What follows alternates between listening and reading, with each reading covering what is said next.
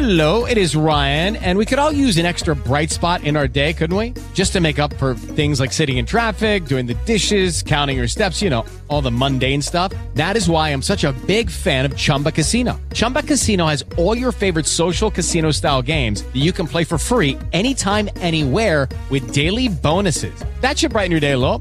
Actually, a lot. So sign up now at chumbacasino.com. That's chumbacasino.com. No purchase necessary. VGW Group. Void were prohibited by law. See terms and conditions. 18 plus.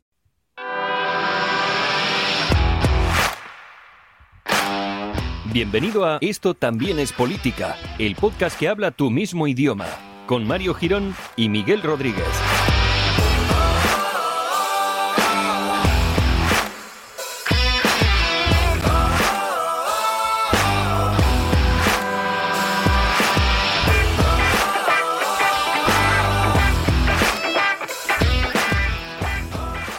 Hola amigues, bienvenidos al episodio número 146 de Esto también es política, el podcast que llega hasta tus maravillosos pabellones auditivos para traerte las novedades más novedosas, ¿no? Podríamos decir, del ambiente político internacional, nacional, mundial, eh, popular, eh, de las comunidades, de las comunidades, pero no las autónomas, sino las comunidades de vecinos, que nos gusta mucho también entrar en política, y aunque no lo toquemos mucho aquí en profundidad, pero eh, se montan pollos más grandes incluso que los que podemos leer, escuchar y vivir en la Asamblea de Madrid. O sea, con eso lo digo todo. ¿Qué tal, Miguel? ¿Cómo estás? Hola, pues muy bien, deseando estrenar nuestro nuevo podcast. Eh, esto también es la ley horizontal de propiedad inmobiliaria. Sí, cuidado. Eh, o esto también es vivienda de piso turístico. Cuidado, cuidado. Esto también es el, el que no paga la comunidad. esto también es la derrama, la derrama anual. Esto también O- es la denuncia. Esto también es, cuidado, si queréis probamos a dejar dinero mes a mes para ver si todo el mundo paga. Qué bonito eso, qué bonito. Eh, esto también es. eh, esto también es el administrador que nunca soluciona los problemas. Sí, la verdad es que yo no entiendo esos trabajos. Entiendo que hay gente que hará bien su trabajo como en todo, pero los administradores son como, es que tengo otras fincas, es que tengo otras fincas. Ya, buen hombre, mire, buena señora, eh, a mí solo me interesa la mía, como usted podrá comprender. No, y sobre todo porque tengo otras fincas, eh, se lo dirá a todas las fincas, con lo cual no hará nada a ninguna. Y el lo, en general. lo. Claro. Muy bonito. Es un trabajo que me gusta mucho. Sí, sí, además suele Sí, ser gente, suele ser gente que, que no se le entiende al hablar, que, que no se maneja muy bien con la informática. Es una gente que siempre va con Por libretas. y- sí, Mm, Y que por lo que sea llamas por teléfono y joder lo que cuesta que lo cojan, a lo mejor. claro. Porque hay otras fincas, Miguel, tú también. Claro, es que tiene otras fincas que también están llamando y a las que tampoco se lo cogen. Cuidado que podemos estar entrando en las cloacas de la administración. Mm, cuidadito. Bueno, eh, a este podcast siempre ve- venimos a jugar. A Hay mejor gente que se lo está llevando. Vamos contra los tipos más duros. Hay gente que se lo está llevando Calentit de ahí de, de la administración, de fincas. Hot, hot money se llama. Hot Money very, very Black. Bueno, pues nada, después de este enganche que hemos tenido, que nos gusta mucho también a nosotros coger un tema y engancharlo ahí hasta que, pues como el borrico, ¿no? Que le pone las cosas estas en las orejas y vamos para adelante. Pero nada, lo de siempre, bienvenidos a todos eh, una semana más, después de la semana pasada y de la anterior. Y, y gracias como siempre a los Patreon, por supuesto, que para nosotros son como si fueran ahora mismo nuestro, nuestros perretes, o sea, como si fueran nuestros animales de compañía. Acá hacemos, ay, los Patreon, rico, rico, ay, los Patreon. Digamos que somos sus administradores de Patreon. Somos sus, sus administradores de fincas y... porque ellos ponen un dinero en nosotros y no las hacemos ni caso. Entonces, creo que sí, creo que es el mejor sinónimo que has podido buscar. Eh, estupendo, o sea que ya con esto quedamos retratados ante ellos. Eh, ¿Algo que No reseñar? No, para nada. Bueno, pues eh, que hoy, bueno, como casi todo el mundo, casi todos nuestros escuchantes sabrán, eh, soy profesor de historia y Sí. hoy, 2 de mayo de 2022, me he enterado de que la llevo enseñando mal. Bueno, pues, y la estudié mal, quiero decir, porque hoy ha venido alguien a Pues- enseñarme. Puede ser que la historia incluso se haya producido mal, es decir, que las cosas Hombre, hayan eso por pasado, no. supuesto. Ah, vale, vale. Eso Vale. por supuesto. Pero hoy, día 2 de mayo, día festivo en la Comunidad de Madrid, bueno, pues eh, nuestra amada presidenta me ha enseñado que la historia la hemos estado enseñando mal desde, pues eso, desde el inicio de los tiempos, así que habrá que corregir los currículos. ¿Eh? porque la señora presidenta ha dicho hoy que la historia de España ya se remonta hasta, o sea, que Napoleón se equivocó al atacar a un país con 2000 años de antigüedad, o sea, ya España existía en el siglo II antes de Cristo Claro. y eh, bueno, pues yo está claro, yo lo está enseñando mal todo. También te digo, con este nivel que se preocupen por si la historia se enseña con criterios cronológicos o no, me parece ya secundario. O sea, que decir, si al final cada uno va a decir lo que les haga los huevos, que más. Napoleón, el primer comunista, podríamos decir, ¿no? Ahora mismo. Hombre, hombre, es que eh, la elección fue entre comunismo o libertad, es decir, Napoleón o libertad. Y Claro. claro, los madrileños, Hombre. que por cierto, los madrileños, el resto ya se unieron después, pero los madrileños, los sí. madrileños Mm. eligieron libertad, claro. A tope, a tope desde la época. ¡Buah, qué bonito! La guerra de la independencia, muy bonito.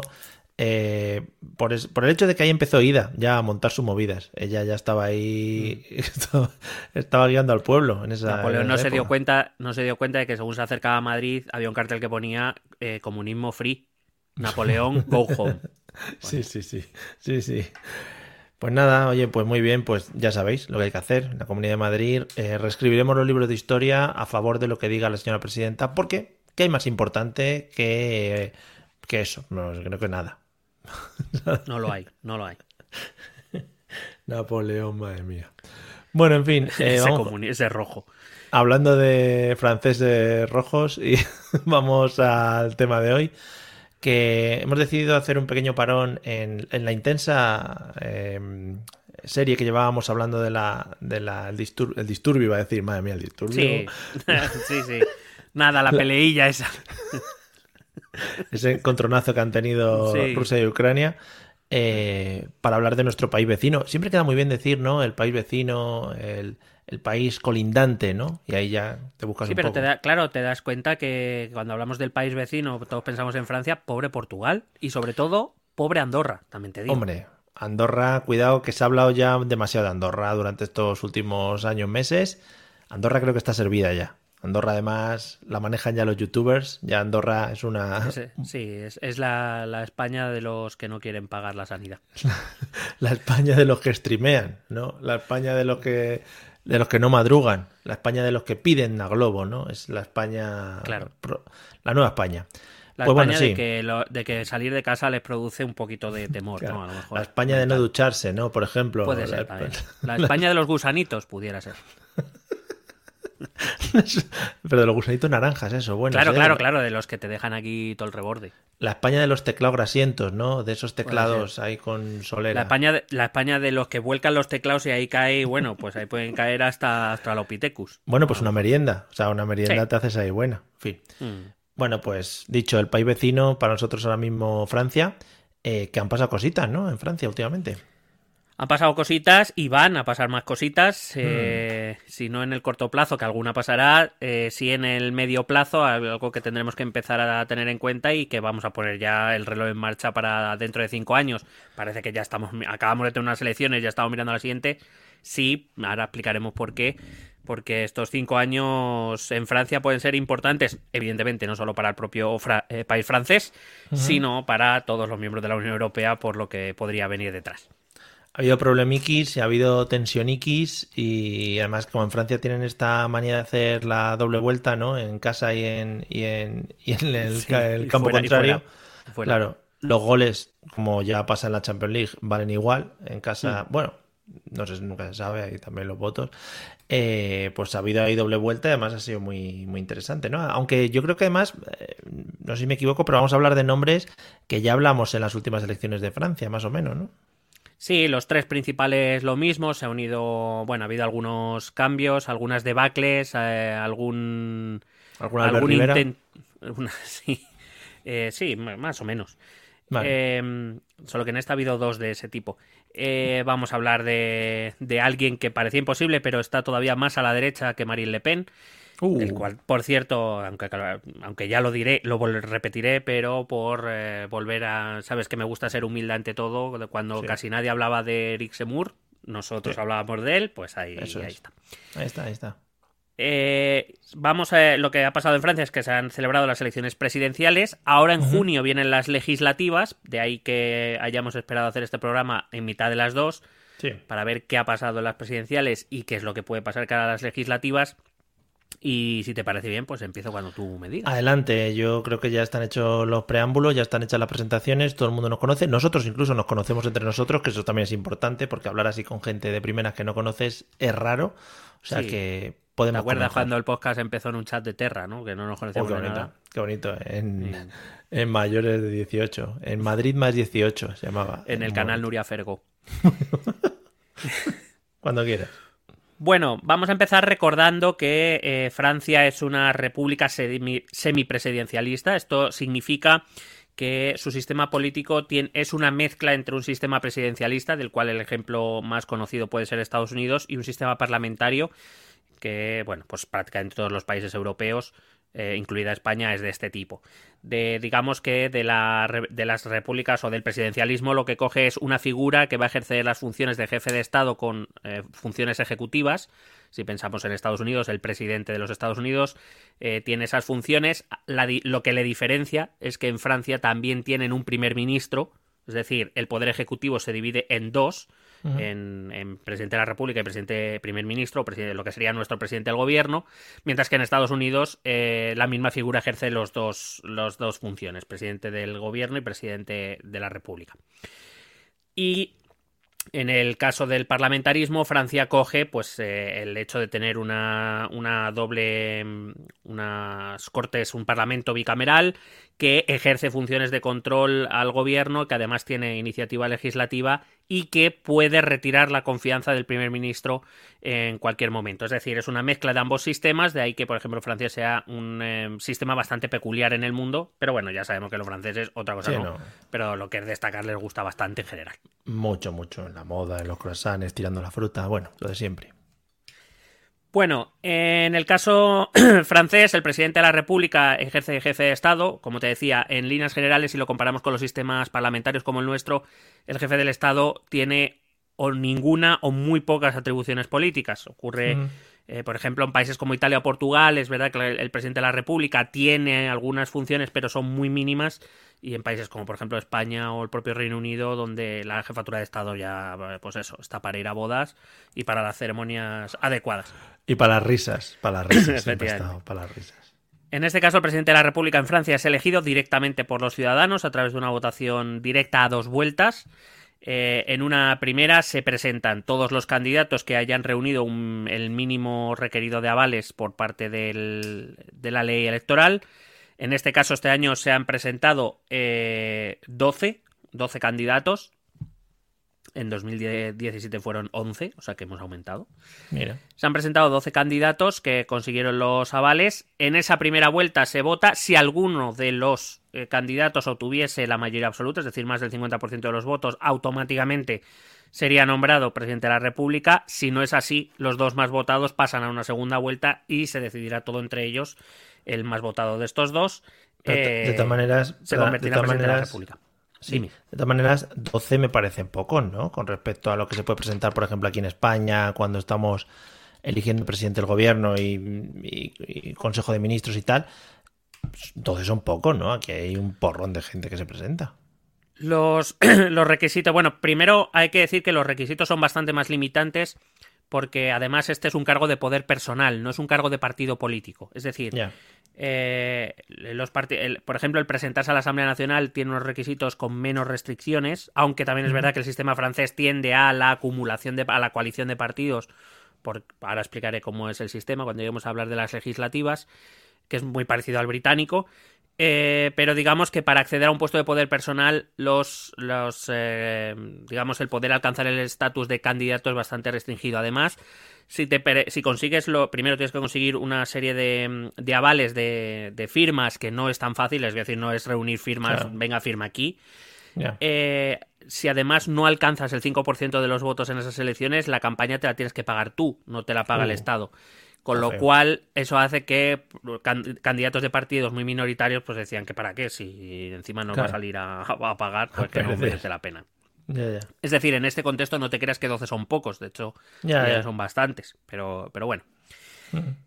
Eh, hay que decir que desde el año 2002 el presidente de la República es elegido por un mandato de cinco años. Antes era elegido por un periodo de siete años, se decidió reducir a cinco, aunque vemos, vamos a ver que va a haber, ha habido propuestas y hay propuestas para eh, cambiar este modelo. El modelo francés, además actual, también permite a un presidente electo solo eh, tener una eh, elección más consecutiva. Es decir, no limita el número de mandatos, sí el número de mandatos consecutivos. Sabiendo ya que ha ganado Macron, Macron empieza su segundo mandato consecutivo. Para las elecciones de 2027, Macron no se puede presentar. Sí se podría volver a presentar en 2032. Es decir, tiene que Sí, dejar una legislatura intermedia entre, mandato, eh, entre mandatos una vez has hecho los dos consecutivos. Em, a modo de curiosidad, también diré que el, el presidente electo de la República Francesa se convierte automáticamente en el gran maestre de la Legión de Honor francesa, que es el eh, reconocimiento, eh, la distinción más alta civil eh, elegida por Francia, creada por Napoleón. Lo he traído por las fechas, ¿no? Que Por supuesto, Son sí, bonitas. Mm. Y em, también se convierte automáticamente en copríncipe de Andorra, junto con el obispo de la Seu d'Urgell, eh, digamos que son los jefes de Estado de Andorra apachas. Es que todo cuadra al final. Claro. Claro, por, eso, por eso lo quieren la gente, por eso se presentan, sino porque por otra cosa. No, no, claro. Entre las funciones del presidente de la República Francesa está ser garante de las instituciones republicanas, es decir, cuidar de su buen funcionamiento y tomar las medidas oportunas si alguna de ellas falla, nombrar al primer ministro, en, eh, a diferencia, por ejemplo, del caso parlamentario o del caso español, para ponerlo como ejemplo que todos más o menos conocemos, eh, aquí el presidente del gobierno es elegido por los diputados que han elegido los ciudadanos. En este caso, el, pre- el primer ministro es elegido única y exclusivamente por el presidente de la República. Eso sí, la Asamblea Nacional, que es una de las dos cámaras eh, legislativas, tiene la capacidad de derrocarlo a través de mociones de censura o demás. Es decir, eh, es evidente que el primer, el primer ministro elegido por el presidente de la República tendrá que tener un mínimo consenso con la Cámara Legislativa, porque si no, a la mínima se lo van a pulir. Hay que decir que también el presidente de la República promulga las leyes dentro de los 15 días posteriores a su aprobación en el Parlamento francés. Tiene. eh, bueno, eh, esto leyendo un poco más sobre el sistema francés, me, me he encontrado con una historia de un expresidente francés, François Mitterrand, que eh, la Constitución dice literalmente que el, el presidente de la República tiene el poder de eh, em, promulgar las leyes a los 15 días o con un máximo de 15 días después de su aprobación. Y Mitterrand dijo, sí, pues si la Constitución dice que tengo ese poder, también dice, o intuyo yo, o yo interpreto que mm, si quiero puedo no ejercerlo. Con lo cual, eh, Mitterrand se encontró con un parlamento hostil y decidió no promulgar las leyes porque decía que la Constitución le permitía no hacerlo. Entonces fue como, Muy pues bien. muy bien. Eh, luego esto se reformó, claro, porque no podemos estar así. Siempre a favor de obra a la gente, los presidentes y eso. Eh, tiene una pequeña y limitada forma de veto suspensivo también, es decir, eh, mm, si, una, si el Parlamento francés aprueba una ley, el presidente de la República puede optar por dos vías, o pedir una consulta a, a la Corte Constitucional francesa, mientras ese- esa consulta no se resuelva, la ley no se puede aplicar, o lo que puede hacer es pedir una revisión de esa ley a la propia Asamblea Legislativa, a la propia Asamblea Nacional, que tendrá que volver a estudiar la ley y mientras eso no ocurra la ley tampoco se aplica. Digamos, más que veto suspensivo, bueno, sí, es un suspensivo porque la suspende hasta que se decida una cosa Claro. o la otra. Como jefe de Estado es jefe del ejército y por tanto es el que tiene el acceso al botón nuclear, porque hay que recordar que Oh. Francia es una potencia nuclear, sí que tiene armas Sí. nucleares. Y eh, además el presidente de la República puede arrogarse poderes excepcionales en caso de grave amenaza o grave crisis, eh, además de, por supuesto, tener la iniciativa política en el exterior. Es por eso que es Macron quien va a las reuniones eh, de la comunidad de la Unión Europea y no el primer ministro francés. En nuestro caso sí que va nuestro primer ministro porque nuestro jefe de Estado no tiene Joder. ningún poder político. Claro. En contraposición está el primer ministro, que sería el jefe del gobierno, es nombrado por, como digo, por el presidente de la República, eh, quien también nombra a los miembros del gobierno a, a sugerencia del, del primer ministro, aunque todos sabemos que en realidad el que elige es el presidente de la República. Ya. Eh, eh, vuelvo a decir, el gobierno no necesita la aprobación de las cámaras legislativas para empezar a gobernar, lo que sí es que tendrá que contar con su respaldo para aprobar leyes. El gobierno tiene la iniciativa, por decirlo de algún modo, en el gobierno interior del país, aunque evidentemente siempre en, en- claro, los primeros ministros siempre hacen un poco lo que le interesa al presidente de la República. Claro. Y eh, como digo, es eh, en teoría el presidente, el, el primer ministro debería ser un hombre negociado con, con el Parlamento.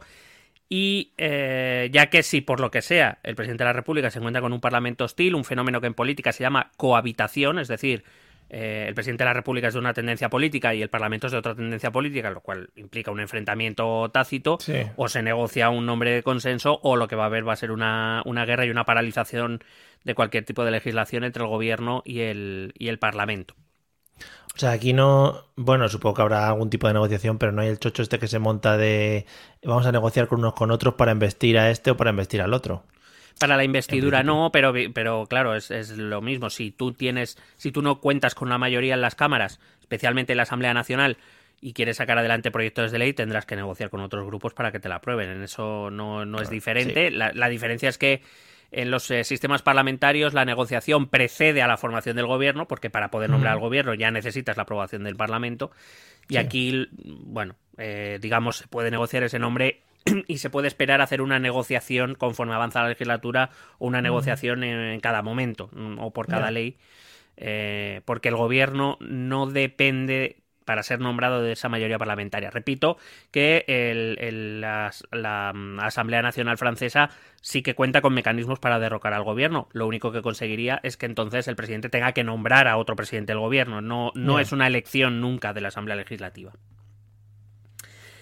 Como te decía, eh, el sistema político francés es un sistema, o el el poder legislativo es bicameral, como el nuestro, una Cámara baja, la Asamblea Nacional, eh, asimilable a nuestro Congreso de los Diputados, para que lo entendamos, compuesta por 577 diputados eh, que se eligen por eh, elecciones uninominales, es decir, Francia, el territorio francés es dividido en 577 mini territorios, circunscripciones, Joder, y sí. en cada una de ellas se elige a un representante que irá en representación de ese territorio a la Asamblea Nacional.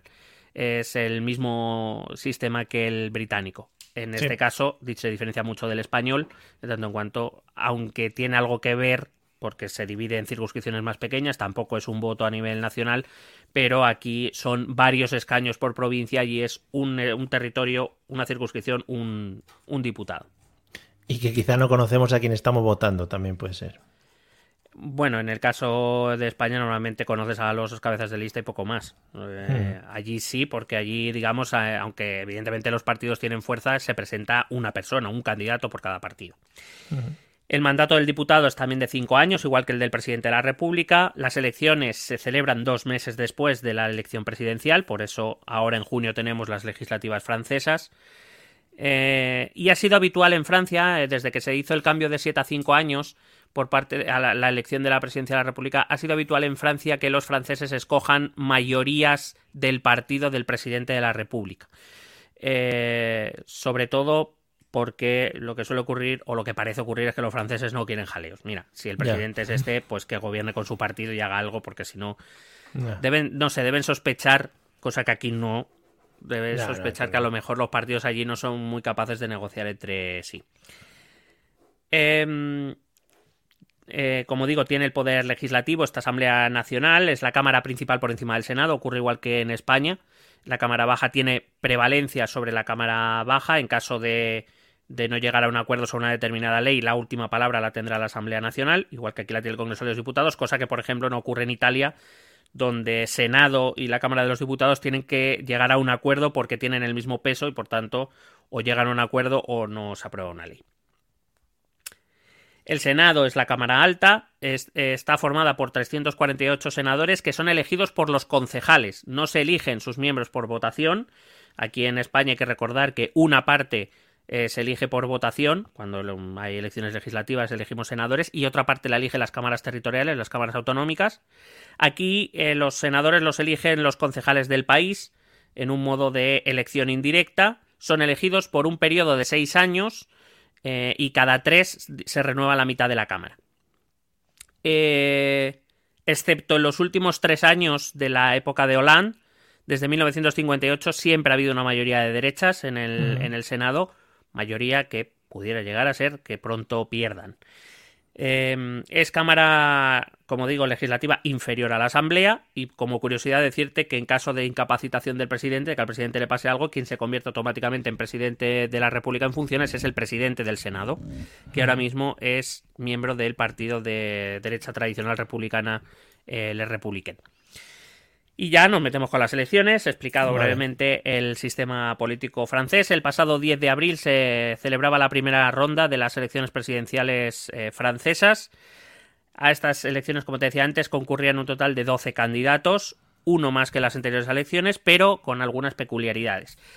Eh, ya sabemos que ha ganado Macron en segunda vuelta contra Le Pen. Haré, haremos algún breve comentario, alguna reflexión, pero me voy a centrar en esta primera vuelta por varias razones. La primera, porque aquí, evidentemente, se han presentado los cabezas de los grandes partidos franceses, Sí. que son los que ahora van a competir en las elecciones legislativas. Vamos a ver un poco los principales programas. Sí, también me he leído los programas o la mayor parte de los programas políticos de los candidatos franceses. Pues si bien eran programas de los candidatos, son programas que utilizarán los Claro, ver. Candidatos que se presenten en los territorios. También hay que decir que, claro, luego evidentemente en cada territorio se harán propuestas Mm, propias, sí. evidentemente adaptadas a cada territorio, pero digamos que las genéricas, lo que defienden los partidos en genérico, lo vamos a contar aquí en esta primera vuelta. Hacen debate a 12 también en la televisión. Hicieron debate. eh, No recuerdo si fue a 12. Yo Estaría creo que a feo 12 dejar no. gente fuera, estaría feo, está muy feo eso, eh. Joder, sí, pero ¿cómo manejas un debate? No, sinceramente no recuerdo si hicieron debate a 12, pues solo vi el de Macron y Le Pen. De hecho, a 12 no fue porque Macron dijo que no iba a ir a debates en la primera vuelta. Multitudinarios. Eh, Está feo, eso es como la Fórmula 1, que hay coches que saben que van a quedar los últimos. Es que eso ya hay claro, que decírtelo a eh, la cara. eh, hay que hacer un Claro. filtro ahí, una pole Está position. feo. Está feo, sí, sí. Bueno, Bueno, decía que eh, para simplificarlo no voy a hablar de los 12 candidatos ni voy a hablar de los 12 programas, sí que voy a hablar de grupos ideológicos, Mm, ¿vale? De los cinco grandes grupos ideológicos que más o menos hay en Francia, donde vamos a reunir a todos los candidatos y a partir de ahí me centraré en, el, en los tres programas electorales de los tres partidos más potentes que hay ahora mismo en Francia, que son la Francia Insoumise de Mélenchon, eh, la República en Marcha de, de Macron y eh, Rassemblement National de Marine Le Pen. bonitos nombres todos. Bueno, vamos a empezar con ese bloque de izquierda, de pura izquierda y, que incluye partidos de izquierda radical. Eh, digamos que en este bloque había cuatro candidatos, hasta cuatro candidatos, pero sin duda había un líder claro que era eh, Jean-Luc Mélenchon, Mm, eh, líder de la Francia Insumisa, que consiguió mejorar sus datos respecto a 2017 y que podría haber pasado. En, en 2017 quedó cuarto, ahora ha quedado tercero, ha subido un puesto. Y podría haber pasado a segunda vuelta. eh, es un comentario que se hace: es podría haber pasado a segunda vuelta si los otros tres candidatos de izquierda no se hubieran presentado y se hubiera concentrado el voto en Mélenchon. Claro, pues estamos en lo mismo y Le Pen hubiera conseguido más votos si Zemmour no se presenta, pero es Claro. esto funciona así, amigos. Eh, había otros tres candidatos: Fabien Roussel del Partido Comunista Francés, eh, Philippe Poitou del Partido Anticapitalista y Nathalie Arthaud de Lucha Obrera. Tres partidos muy minoritarios que aún así, bueno, pues es verdad que restaron votos a Mélenchon, es indudable, pero tampoco que fuera una locura. Ya, una locura. Mélenchon obtuvo 8,1 millones de votos, eh, casi el 22% del voto, quedándose más o menos a unos 400.000 de Marine Le Pen, que no son muchos en este Poco. contexto. Concentró el voto de izquierda, tanto desde la izquierda más extrema hasta incluso el centro izquierda, porque vamos a ver la hostia que se ha dado al centro izquierda, y eh, re- recogió una parte del voto del partido, de la caída, del derrumbe absoluto del Partido Socialista francés, aunque también he de decir que se ha magnificado mucho. Yo no creo que se haya llevado tanto voto, creo que la mayor parte del voto del Partido Socialista o se ha quedado en la abstención o incluso ha ido hacia Macron más que hacia Mélenchon. Eh, vamos a hablar de esas propuestas más destacadas que proponía la Francia Insumisa de Mélenchon, eh, que como digo va a ser una de las tres grandes fuerzas eh, de estas elecciones legislativas que están por venir. Y tú me vas contando a ver qué te parecen. Hay alguna Vale. que siempre, ¿sabes? Siempre. Hombre, las jugosas. bonita. Sí. La- Las chisporroteantes. Bueno, para empezar, por ejemplo, Mélenchon proponía acabar con la Quinta República Francesa. Claro. Claro. Eh, quiere renovar la Constitución y fundar la Sexta República Francesa. Es lo Eh, suyo, Quizá es un poco. Sí, bueno, a ver, quiero decir, un poquito de. La nueva versión, ¿no? francesa, a la izquierda también la tiene. Hay que actualizar el firmware. Bueno, un poquito de darle ahí a los updates. Eh, en, esa en esa reforma constitucional eh, incluiría un referéndum para iniciativas ciudadanas, que es algo que es una propuesta que ha sido bastante común a izquierda y a derecha, no tanto en el centro, pero sí a izquierda y a derecha. Y además incluir un referéndum revocatorio, bueno, pues por si se quieren quitar al presidente de la República de en medio. eh, esto, esta, esta propuesta que tanto éxito ha tenido en Latinoamérica, Sí. en, las- en los países de izquierda latinoamericana, que aquí en España también sonó con Podemos en algún momento, pero que por lo que sea no. Em, también proponía instaurar el voto obligatorio desde los 16 años Oh, eh, e incluir el voto en blanco con representación en las instituciones, es decir, que el porcentaje de voto en blanco sea un porcentaje de votos o de escaños, mejor dicho, en la Asamblea Nacional no ocupados, por ejemplo. Tú que trabajas, tú que trabajas edades 16 por ahí, ¿cuál Sí. es tu opinión sobre el voto, sobre rebajar la edad de voto? Yo es que, a ver, si te, si te soy sincero, hay chavales con 16 años que están más capacitados para votar que otros de 70, a lo mejor, o de Mm. 50. Eh, pero en líneas generales, yo, yo le- eh, da la casualidad de que hace no demasiado tiempo hablé con ellos y les preguntaba y, y la mayoría me decían que no, que no, que ellos no querían que su generación estuviera preparada para votar. Claro. Digo, bueno, pues si ya vosotros mismos lo decís, está fenomenal. Si fuera una encuesta por TikTok o por Instagram, igual ahí sí. Si fuera. Igual ahí sí, igual ahí sí. claro. Es que eso enseñar el. DNI, eso es muy aburrido. Pero tú imagínate que bajen el. eh, si bajan la edad de voto, eh, tendríamos a. eh, a Perro Sánchez, a. mm, a este, a Feijó y a todos estos haciendo TikToks, ¿no? Bailando en Hombre, plan. no lo dudes. Bótame. Bueno, no sé si has aquí, visto, aquí". no sé si has visto, te invito a que lo hagas ahora mismo mientras yo te sigo contando cosas. Al candidato de Ciudadanos en Andalucía, Juan Marín, pon El de- fotografía de campaña electoral. La El que se ha metido ¿no? en una el de la piscina. El de la piscina, Lo he maravilloso. visto, lo he visto, Maravilloso. lo he visto. Sí, Ciudadanos, entendiendo la sociedad española desde nunca. Bueno. Em, otras propuestas de Melanchón, instaurar la elección de los miembros de la Asamblea Nacional a partir de voto proporcional departamental. Es decir, hacer un sistema muy parecido al de España. Hacer una división territorial más grande que las circunscripciones uninominales, donde repartir varios escaños según la población y a partir de ahí elaborar la Asamblea Nacional. Incluir el derecho a morir dignamente. Hacer inelegibles a los, con- a los condenados por corrupción. Vaya. Instaurar un servicio ciudadano obligatorio. Esto es de la izquierda, aunque no parezca lo que voy a decir ahora. ¿eh? Instaurar un servicio ciudadano obligatorio para los menores de 25 años de 9 meses de duración retribuida con el salario mínimo, que incluiría una formación militar básica y tareas de utilidad pública como salvamento, protección civil o servicios sociales. ¿Qué te parece ¿Para qué? eso? ¿Para qué? Pero, Bueno, pues mía, ¿eh? por si viene Putin, a lo mejor, no sé. Pero no, porque Putin es comunista. Putin Bueno, se llevarían bien. Por si Sí, viene. no, alguien. bueno, sí, sí, de hecho, ahora llegar a ese tema no, no ve bien lo que se está haciendo con Rusia. ¿eh? Mira, No. eso, lo voy- te, te lo voy adelantando. Vale. Supongo que, es- claro, supongo que se habrá tocado mucho el tema Rusia-Ucrania en estas elecciones. Eh, especialmente en la segunda ronda, porque Macron atacó mucho a Le Pen con ese tema, dado que hay que colegas, recordar claro. que su partido político está financiado por bancos rusos. Vaya. Por lo que Eh, sea. porque ella dijo que los bancos franceses no les daban créditos y que tuvo que ir. Pues claro, porque para qué vas a ir a un banco belga, a lo mejor, ¿no? Claro, claro. No, no, no. En fin. Bueno. Eh, más eh, propuestas. Bloquear los precios de los bienes de primera necesidad, incluyendo la electricidad y el gas. Muchas cosas nos van a recordar a Podemos, lo voy diciendo. ¿eh? Eh, vacaciones pagadas generalizadas de seis semanas, propone. Ahí estamos. Pagadas generalizadas. Sí, sí. No, pero me Incluso a la gente que esté en el paro. Claro que sí. Claro que sí. Eh, para la jubilación. Bueno, en Francia esa- la edad de jubilación está en los 62 años, se cambió de los 60 a los 62.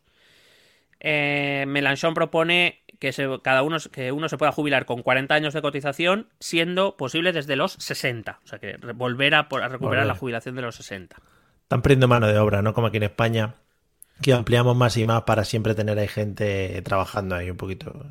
Bueno, eh, este también ha sido un, un punto de un punto de acuerdo entre extrema izquierda y extrema derecha en líneas generales. Ya volve- veremos cuando hablemos de Le Pen. Eh, de todas maneras, eh, también te digo, 40 años de cotización eh, te significa y jubilarte a los 60 implica que empiezas con 20. Ya. O sea, ya te digo que eso no se va a cumplir aunque quieras. O sea, bueno, pues es que hay que dejar de estudiar. Tampoco vale de Ah, sí. mucho. O sea, tú lo que quieres es es verdad. bonises. También es verdad. Eh, implantar jornada laboral de 35 horas semanales, 32 para trabajos pesados y trabajos nocturnos, con horas extraordinarias mm, más caras. Claro, hombre. Muy bien. Recuperar la sanidad 100% gratuita para las rentas bajas, ampliar servicios sociales, como por ejemplo 10.000 plazas para dependencia, regular los alquileres en todo el territorio creando un seguro contra el impago y prohibiendo los desahucios sin alternativa habitacional, construir 200.000 viviendas públicas y ecológicas, Burbuja inmobiliaria. Qué guay. Burbuja inmobiliaria. veo muy poco populismo ahí en ese en todo, Sí, todo ¿tú eso. crees? No. Sí, sí. Aumentar el plazo de aborto de 12 a 14 semanas. Autorizar el libre cambio de estado civil, lo que incluye el cambio de género, sin justificante ni nada. Nada, que tú vayas Eh, ahí al, al frutería, por No, ejemplo. sí, que yo lo digo por aclarar, ¿eh? Vale, vale. Eh, crear una nueva ley de violencia de género dotada con mil millones de euros para, sobre todo para prevención y alojamiento de las víctimas, abolición de la prostitución, derogar la ley contra el separatismo aprobada por Macron. Y aquí voy a hacer una, un apunte. Porque claro, yo cuando leí esto por primera vez digo, ¿contra el separatismo? Digo, hombre, entiendo que va por Córcega, entiendo, eh, y por algunas de las, de las colonias o de las excolonias, no sé si irá por Cataluña, no tengo muy claro, pero por si acaso lo dejo ahí, que principalmente entiendo que están pensando en Córcega. Eh, legalización del cannabis y creación de un monopolio público para su producción y venta. Claro. Coño, Mucho dinerito ahí para el Estado. joder, claro. si es que de verdad, está perdiendo dinero. Eh, prohibir todo tipo de financiación pública a instituciones o edificios religiosos. Hay que recordar que España, eh, Francia lleva su laicidad muy a gala, aunque por lo visto ha debido haber un relajamiento porque son varios los candidatos que han hablado de esto. Eh, regularización de los impapeles, que no se te lo había dicho. Retirada inmediata del mando integrado de la OTAN y posteriormente retirada gradual de la propia OTAN. O sea, Mélenchon propone salirse de la OTAN. Muy bien. Eh, aumentar considerablemente los efectivos de la policía, habla de duplicarla, lo cual barato no debe ser. Y además, repito, es de izquierdas, ¿eh? de lo que estoy hablando.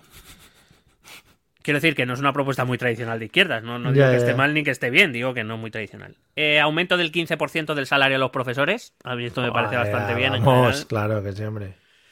Eh, apertura de 500.000 plazas de guardería públicas, reducir la ratio de las clases a 19 alumnos por clase, buena suerte. Pero, claro. Eh, Hay que hacer Claro. Entonces te pones y dices, a ver, lo más tontos. Mira, vosotros no vais a llegar a nada, lo vamos a hacer ya. No tenéis que hacer esto obligatoriamente, ya está. En Ahora primaria. eso, sí, ahora eso sí, si abandonáis ya los estudios, os podéis jubilar con Claro. 60 años. Es que, eso es- Que está es todo que está pensado. todo pensado, claro.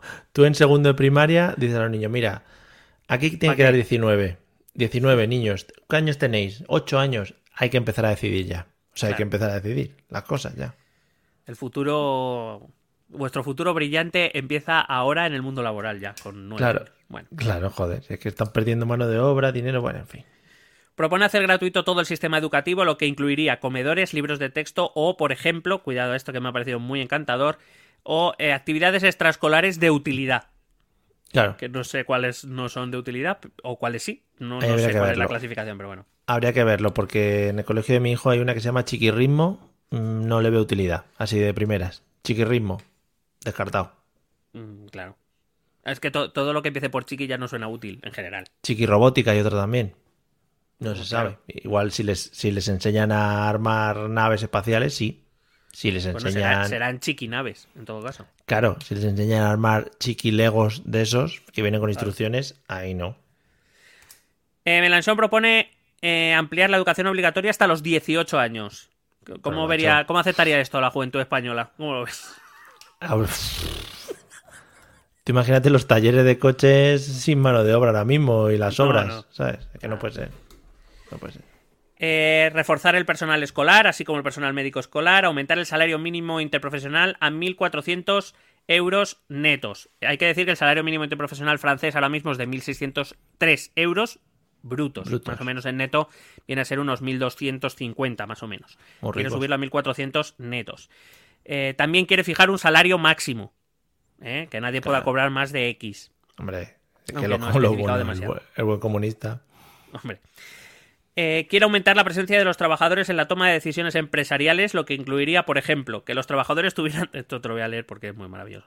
Lo que incluiría eh, una moción de censura de los trabajadores contra cualquier proyecto o directivo contra el que no estén de acuerdo, Claro. así como la participación preferente en el capital social de la empresa. Es decir, cuando hay ampliación de capital o venta de acciones, que se vendan pri- prioritariamente a los Sí. trabajadores, hasta que Claro. se hagan con la empresa, supongo. Claro. Creo que esta se llama la cláusula soviet, a lo mejor. Sí, ¿no? sí, vamos. Están encantados los empresarios, están diciendo, hombre, por supuesto, vamos para allá. Y cada vez que yo tenga que decidir algo, ¿no? Que llame a Manolo, el conserje. Manolo, ¿qué opinas tú aquí? Tal, lo hablamos. Quiere crear una banca pública, quiere prohibir las macrogranjas. A Alberto Garzón le gusta esto. Eh, quiere derogar la, eh, los impuestos sobre las rentas del capital, que en Francia es una flat tax, es decir, es un porcentaje independientemente de la cantidad. Eh, Pagas un 30% e y cambiarlo por un impuesto progresivo, es decir, que según más tengas, más pagas. Quiere aumentar el impuesto de sucesiones a las grandes fortunas y limitar la herencia a una módica cantidad de 12 millones de euros. Es decir, que nadie pueda heredar más de 12 millones de euros. Lo que no ha dicho es que se haría con, con lo que sobra, a lo mejor, ¿no? Claro, joder. Quiere aumentar el número de tramos del IRPF francés para hacerlo más progresivo y más complicado, también hay que decirlo. Claro.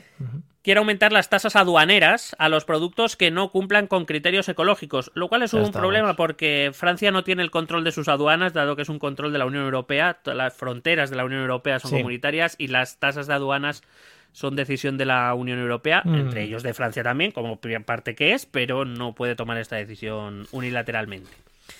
Quiere re- renacionalizar la, empresa nacional de ferrocarriles, quiere impulsar el tren y hacer que el transporte de cercanías sea gratuito para menores de 25 años, personas en paro y personas con bajos ingresos. Quiere suprimir también los trayectos aéreos cortos. Quiere renacionalizar las autovías y los aeropuertos estratégicos. Quiere desmantelar la energía nuclear de forma planificada y gradual. Quiere que Francia eh, tenga energía 100% renovable para 2050 y reducir los gases de efecto invernadero en un 65% para 2030. Muy bien. Eh, además, quiere prohibir otro. Cuidado, esto no es broma, ¿eh? Otro de los temas candongos que ha habido, especialmente en la primera vuelta, ha sido la caza. Cuidado.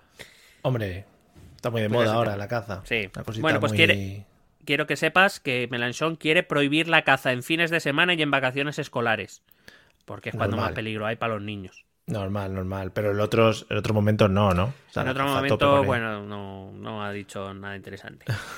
Voy él. acabando, voy acabando. Quiere ignorar la legislación europea si contradice en algo al programa político de su partido gracias a una cláusula. es verdad que existe una cláusula de los tratados europeos llamada el opt-out, eh, que han utilizado otros países en otro momento, que es como, bueno, como yo no quiero frenar al resto de países para que tome una decisión en determinado sentido, yo me autoexcluyo de esta decisión. Eso sí, yo no lo voy a aceptar. Esto, por ejemplo, lo ha hecho Dinamarca o Reino Unido cuando estaba en la Unión Europea, la- se, se acogían a esto con cierta facilidad.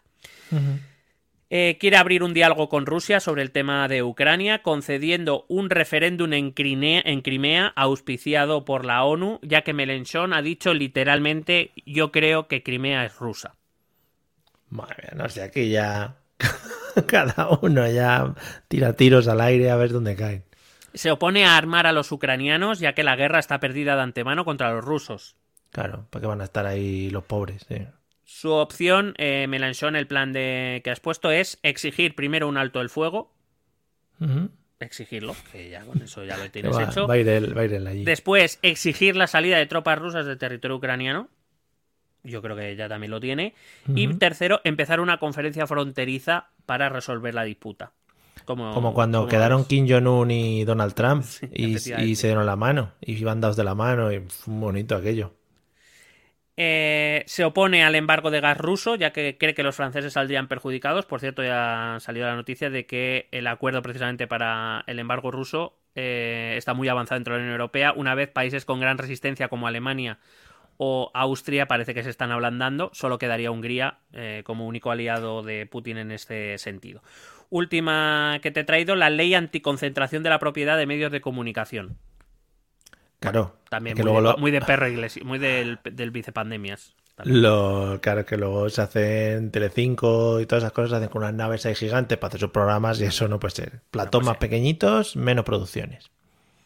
Bueno, en total la suma de la izquierda y la izquierda radical de estos cuatro partidos sumaron casi 9 millones de votos en, en 25,5% del voto, eh, nada desdeñable. Esto hace que el bloque habrá que tenerlo en cuenta, habrá que ver eh, qué va a conseguir, mm, aunque ahora te hablaré del centro izquierda, que ha sido un desastre. Lo más seguro es que toda la izquierda y el centro izquierda acuda en un frente unido, presentar solo un candidato de todo el Claro. bloque en circunscripción para intentar maximizar el voto, dado que, eh, bueno, en- la verdad es que los resultados electorales han dejado claro un liderazgo en la izquierda a Melenchon. Eh, pero, repito, el sistema electoral de las legislativas, ese es, mm, distrito uninominal, no te asegura nada. ¿eh? Porque no, no es, eh, digamos, no es- al no ser proporcional, pues eh, puedes concentrar el voto y perder porque se haya concentrado el voto de centro o de derecha en otro candidato. Em, para que veas a este bloque de izquierda, eh, estos cuatro partidos de izquierda, de pura izquierda, eh, se le auguran más o menos entre 30 y 55 escaños. Recuerdo que la Asamblea Nacional tiene 577, lo cual son muy pocos. Hay que decir que, por ejemplo, el Partido Socialista francés, del que voy a hablar ahora, muy poco, porque debido a sus resultados no merece más, eh, tiene mucho poder local, por ejemplo. Hay que, eh, simplemente un dato, de las 10 ciudades más grandes de Francia, el Partido Socialista gobierna en 5. ¿eh? y, y los verdes en tres, lo cual implica que, que tienen cierto poder en las áreas urbanas y en algunos, en algunos distritos, a pesar de que los resultados a nivel nacional sean malos. Que una cosa, supongo que esto es muy común y yo creo que lo hemos hablado más en algunas otras elecciones de otros países, incluso en los españoles. Eh, en cuanto a promesas electorales, se habla mucho de gasto, pero poco de ingreso, ¿no? Así eh, Es lo normal. principalmente. Es lo normal y aquí a, a mansalva. Vale, a cholón. Aquí esto es como, como en la pocha, ¿no? Cuando dice unos 7, pues voy a subir 200, a 8. eh, Claro. Si no hay más, claro. Da igual. Sí, sí. Bueno, en el centro izquierda encontraríamos dos partidos, el Partido Socialista Francés, cuya candidata eh, era Anne Hidalgo, eh, de ascendencia española y alcaldesa de París, Sí. y el Partido Europa Ecologista Los Verdes, eh, liderados por Yannick Jadot, un, un europarlamentario bastante conocido en Francia por, el, por los movimientos ecologistas. La primera, el, el Partido Socialista Francés, empeoró incluso las encuestas más pesimistas para el partido, que le daban un 2% del voto, consiguió un 1,75% del voto, Joder. unos 617.000 votos, eh, firmando casi casi la defunción del propio Partido Socialista francés, que va a depender mucho de las legislativas. Si, no, vamos, no, no sé cómo va a salir de esta el Partido Socialista francés, al que hay que recordar que eh, hace 10 años estaba gobernando Francia con François Hollande. Hay que recordarlo porque acá a lo mejor se nos olvida, ¿eh? Fíjate el riberazo ahí. Sí, sí. Eh, respecto a 2017, donde el líder del Partido Socialista era Benoît Hamon, eh, creo que hablamos de esas eh, elecciones. Sí. Eh, bueno, respecto a 2017, ha perdido 1,6 millones de votos. Repito, ha conseguido unos 600.000, o sea que fenomenal el, el balance. Y eh, mayoritariamente han ido a Macron o a la abstención, no tanto a Mélenchon. Por su parte, eh, Jeannie Jadot, que se convirtió en el- la esperanza del centro izquierda francés, empezó muy fuerte en las encuestas y fue cayendo también en picado. Aún así ha quedado por encima del Partido Socialista, consiguió 1,6 millones de votos, un 4,63%, no ha alcanzado el 5, hay que pagar la campaña, amigo. Así que vemos que de forma global este centro izquierda ha obtenido apenas 2,2 millones de votos, quiero decir, apenas en comparación con la izquierda, eh, pues son bastante pocos, han superado por poco el 6% del voto.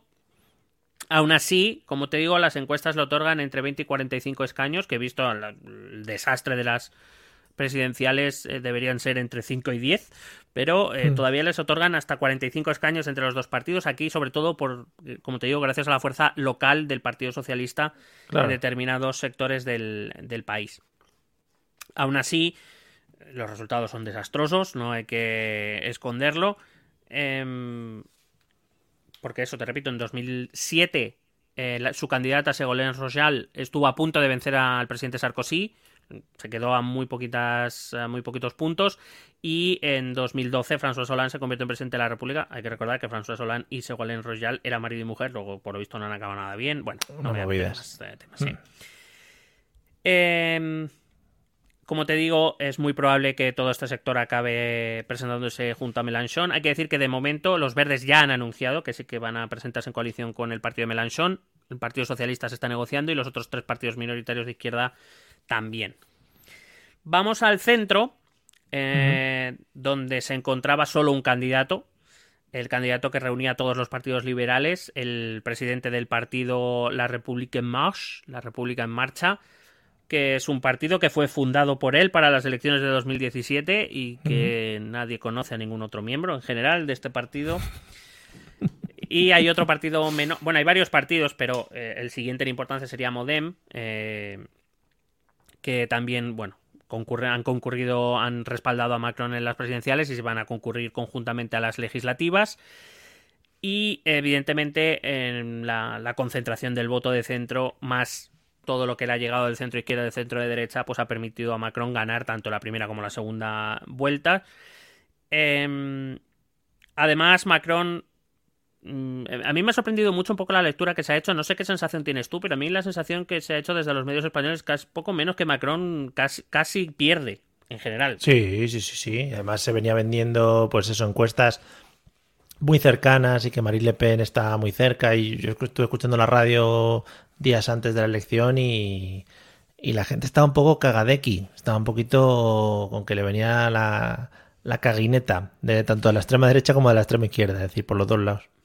Claro, eh, la, la cuestión está en que, bueno, yo es una cosa que siempre he dicho, las elecciones, por ejemplo, las elecciones sobre todo donde hay más eh, proporcionalidad, eh, se ganan en el centro, no se ganan en los extremos. Hay mucho más votante de centro que en el extremo.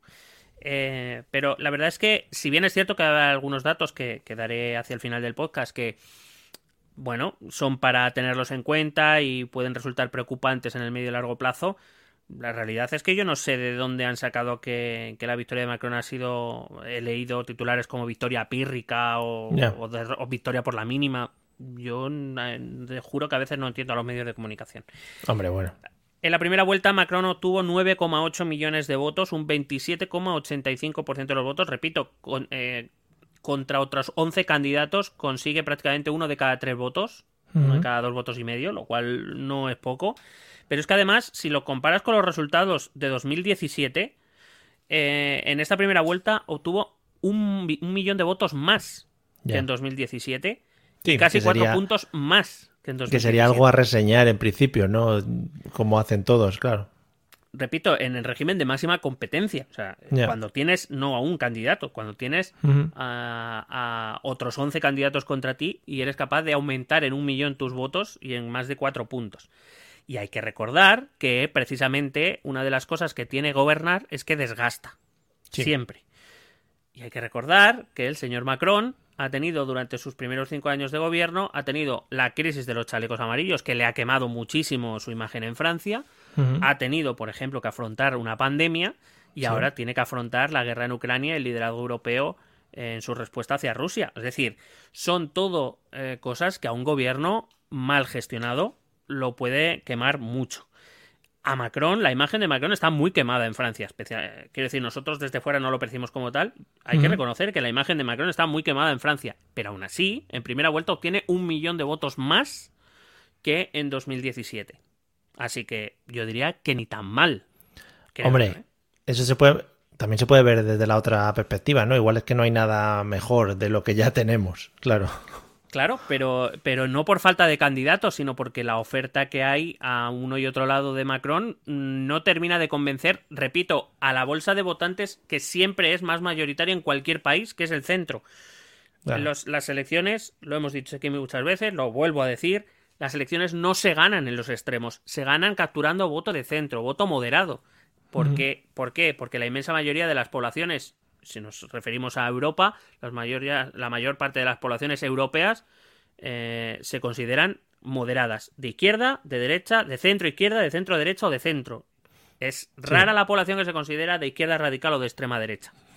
Por tanto, claro, por tanto, eh, las elecciones se ganan en el centro.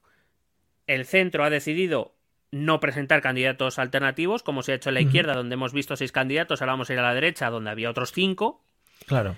El centro solo presentaba un candidato, con lo cual no había alternativa. El votante de centro va a votar al centro. Y luego el votante de centro izquierda y de centro de derecha, que evidentemente, por los resultados, está muy descontento con el Partido Socialista por un lado y con el Republicano por el otro, ha decidido que su candidato es Macron porque no quiere irse a los extremos. Claro. Con lo cual, más mal que bien, quiero decir, no, digo que Macron eh, sea un fantástico presidente, por supuesto, para los franceses ya te digo que no lo es. Pero es que a veces la falta de alternativas también eh, hay que saber eh, utilizarla. Quiero decir, aquí en España, mira nuestro centro, ¿dónde está? Decir. Pues te iba a decir, eh, la caída del Partido Socialista francés es algo que luego se puede replicar en los diferentes partidos socialistas o es algo muy concreto de Francia y de estas elecciones, no sé. Bueno, es para mí lo que ha pasado en Francia es una réplica de lo que pasó en Grecia en su momento con Siriza El Partido Socialista eh, griego también prácticamente desapareció. El PASOK ahora se ha reconvertido, ya no se llama PASOK, pero hay, digamos, un Partido Socialista 2.0 que está volviendo a ganar fuerza en las encuestas. En Francia eh, habrá que ver qué pasa con ese centro izquierda. Sobre todo, eh, sobre todo tiene que ver con el hecho de que tanto el centro izquierda como el centro derecha tradicional franceses em, no ofrecen nada que Macron no ofrezca. Ya. Con lo cual, para eso muchos prefieren votar a Macron. Y. Y ahora mismo son, digamos, partidos con ofertas electorales grises, absolutamente insulsas. No ofrecen nada novedoso, no ofrecen. Eh, son partidos, pues, como tradicionales, considerados muy lejanos a la ciudadanía, en contra de los partidos populistas, que siempre son sentidos como más cercanos. Y ya te digo, para votar a uno de ellos se prefiere votar a Macron. El problema de, de la centroizquierda francesa es que tiene cinco años para cubrir un vacío que veremos qué pasará, porque hay que recordar que Macron en 2027 no se puede presentar y en su partido, en el centro, ahora mismo no hay ningún candidato de relevancia, no hay ningún nombre sobre la mesa que puedas decir este va a ser el claro sucesor de Macron. Así que veremos lo que hace el centro derecha y el centro izquierda. Eh, en este caso me preguntas por el Partido Socialista. Es que tampoco dentro del Partido Socialista hay figuras que digas eh, relevantes. Sí, por eso te digo que también entiendo que juega un papel muy importante la falta de una figura característica y que destaque sobre el resto. Claro, especialmente porque en el sistema francés, dado que incluye una elección personal, bueno, quiero decir, nuestro sistema es puramente parlamentario y también hay que Sí. decir que el papel del líder juega un papel muy importante. Mm. Pero en Francia, donde hay que. donde el papel del líder es un papel relevante en tanto en cuanto es el candidato a la presidencia de la República eh, y que se presenta con su nombre, no con sus siglas. Em, claro, es muy importante. Se intentó apostar por parte del Partido Socialista por Anne Hidalgo, que era, digamos, el, el único cargo de relevancia o el cargo Sí. de relevancia más importante del Partido Socialista, y les ha dado igual votante francés. Así que el problema es que en cinco años no sé si eres capaz de sacar una figura de la nada de un partido que está prácticamente desahuciado ahora mismo. Ya, bueno, ya veremos. Para las legislativas, eh, el- esta coalición de centro también se va a presentar unida, es decir, solo va a haber un voto posible de centro y lo va a encabezar el que ha sido primer ministro desde 2020 hasta ahora, Jean Castex, eh, que es miembro del mismo partido de Macron y, digamos, las eh, circunscripciones se las han repartido entre los diferentes partidos, entre la República en Marcha y Modem principalmente. Y conforme a eso esperan revalidar la mayoría absoluta que tuvieron en la anterior legislatura. Entre los puntos más importantes del programa de los liberales, encabezados por Macron, está abrir la opción de conceder la autonomía a Córcega, algo que no ha gustado ni a la izquierda ni a la derecha. Ya. Curiosamente, lo de, lo de la izquierda me llama la atención sobre todo. Pero es verdad que Francia tiene. La izquierda francesa es muy jacobina, es decir, em, eh, Francia es un estado unitario y que se dejen de tonterías.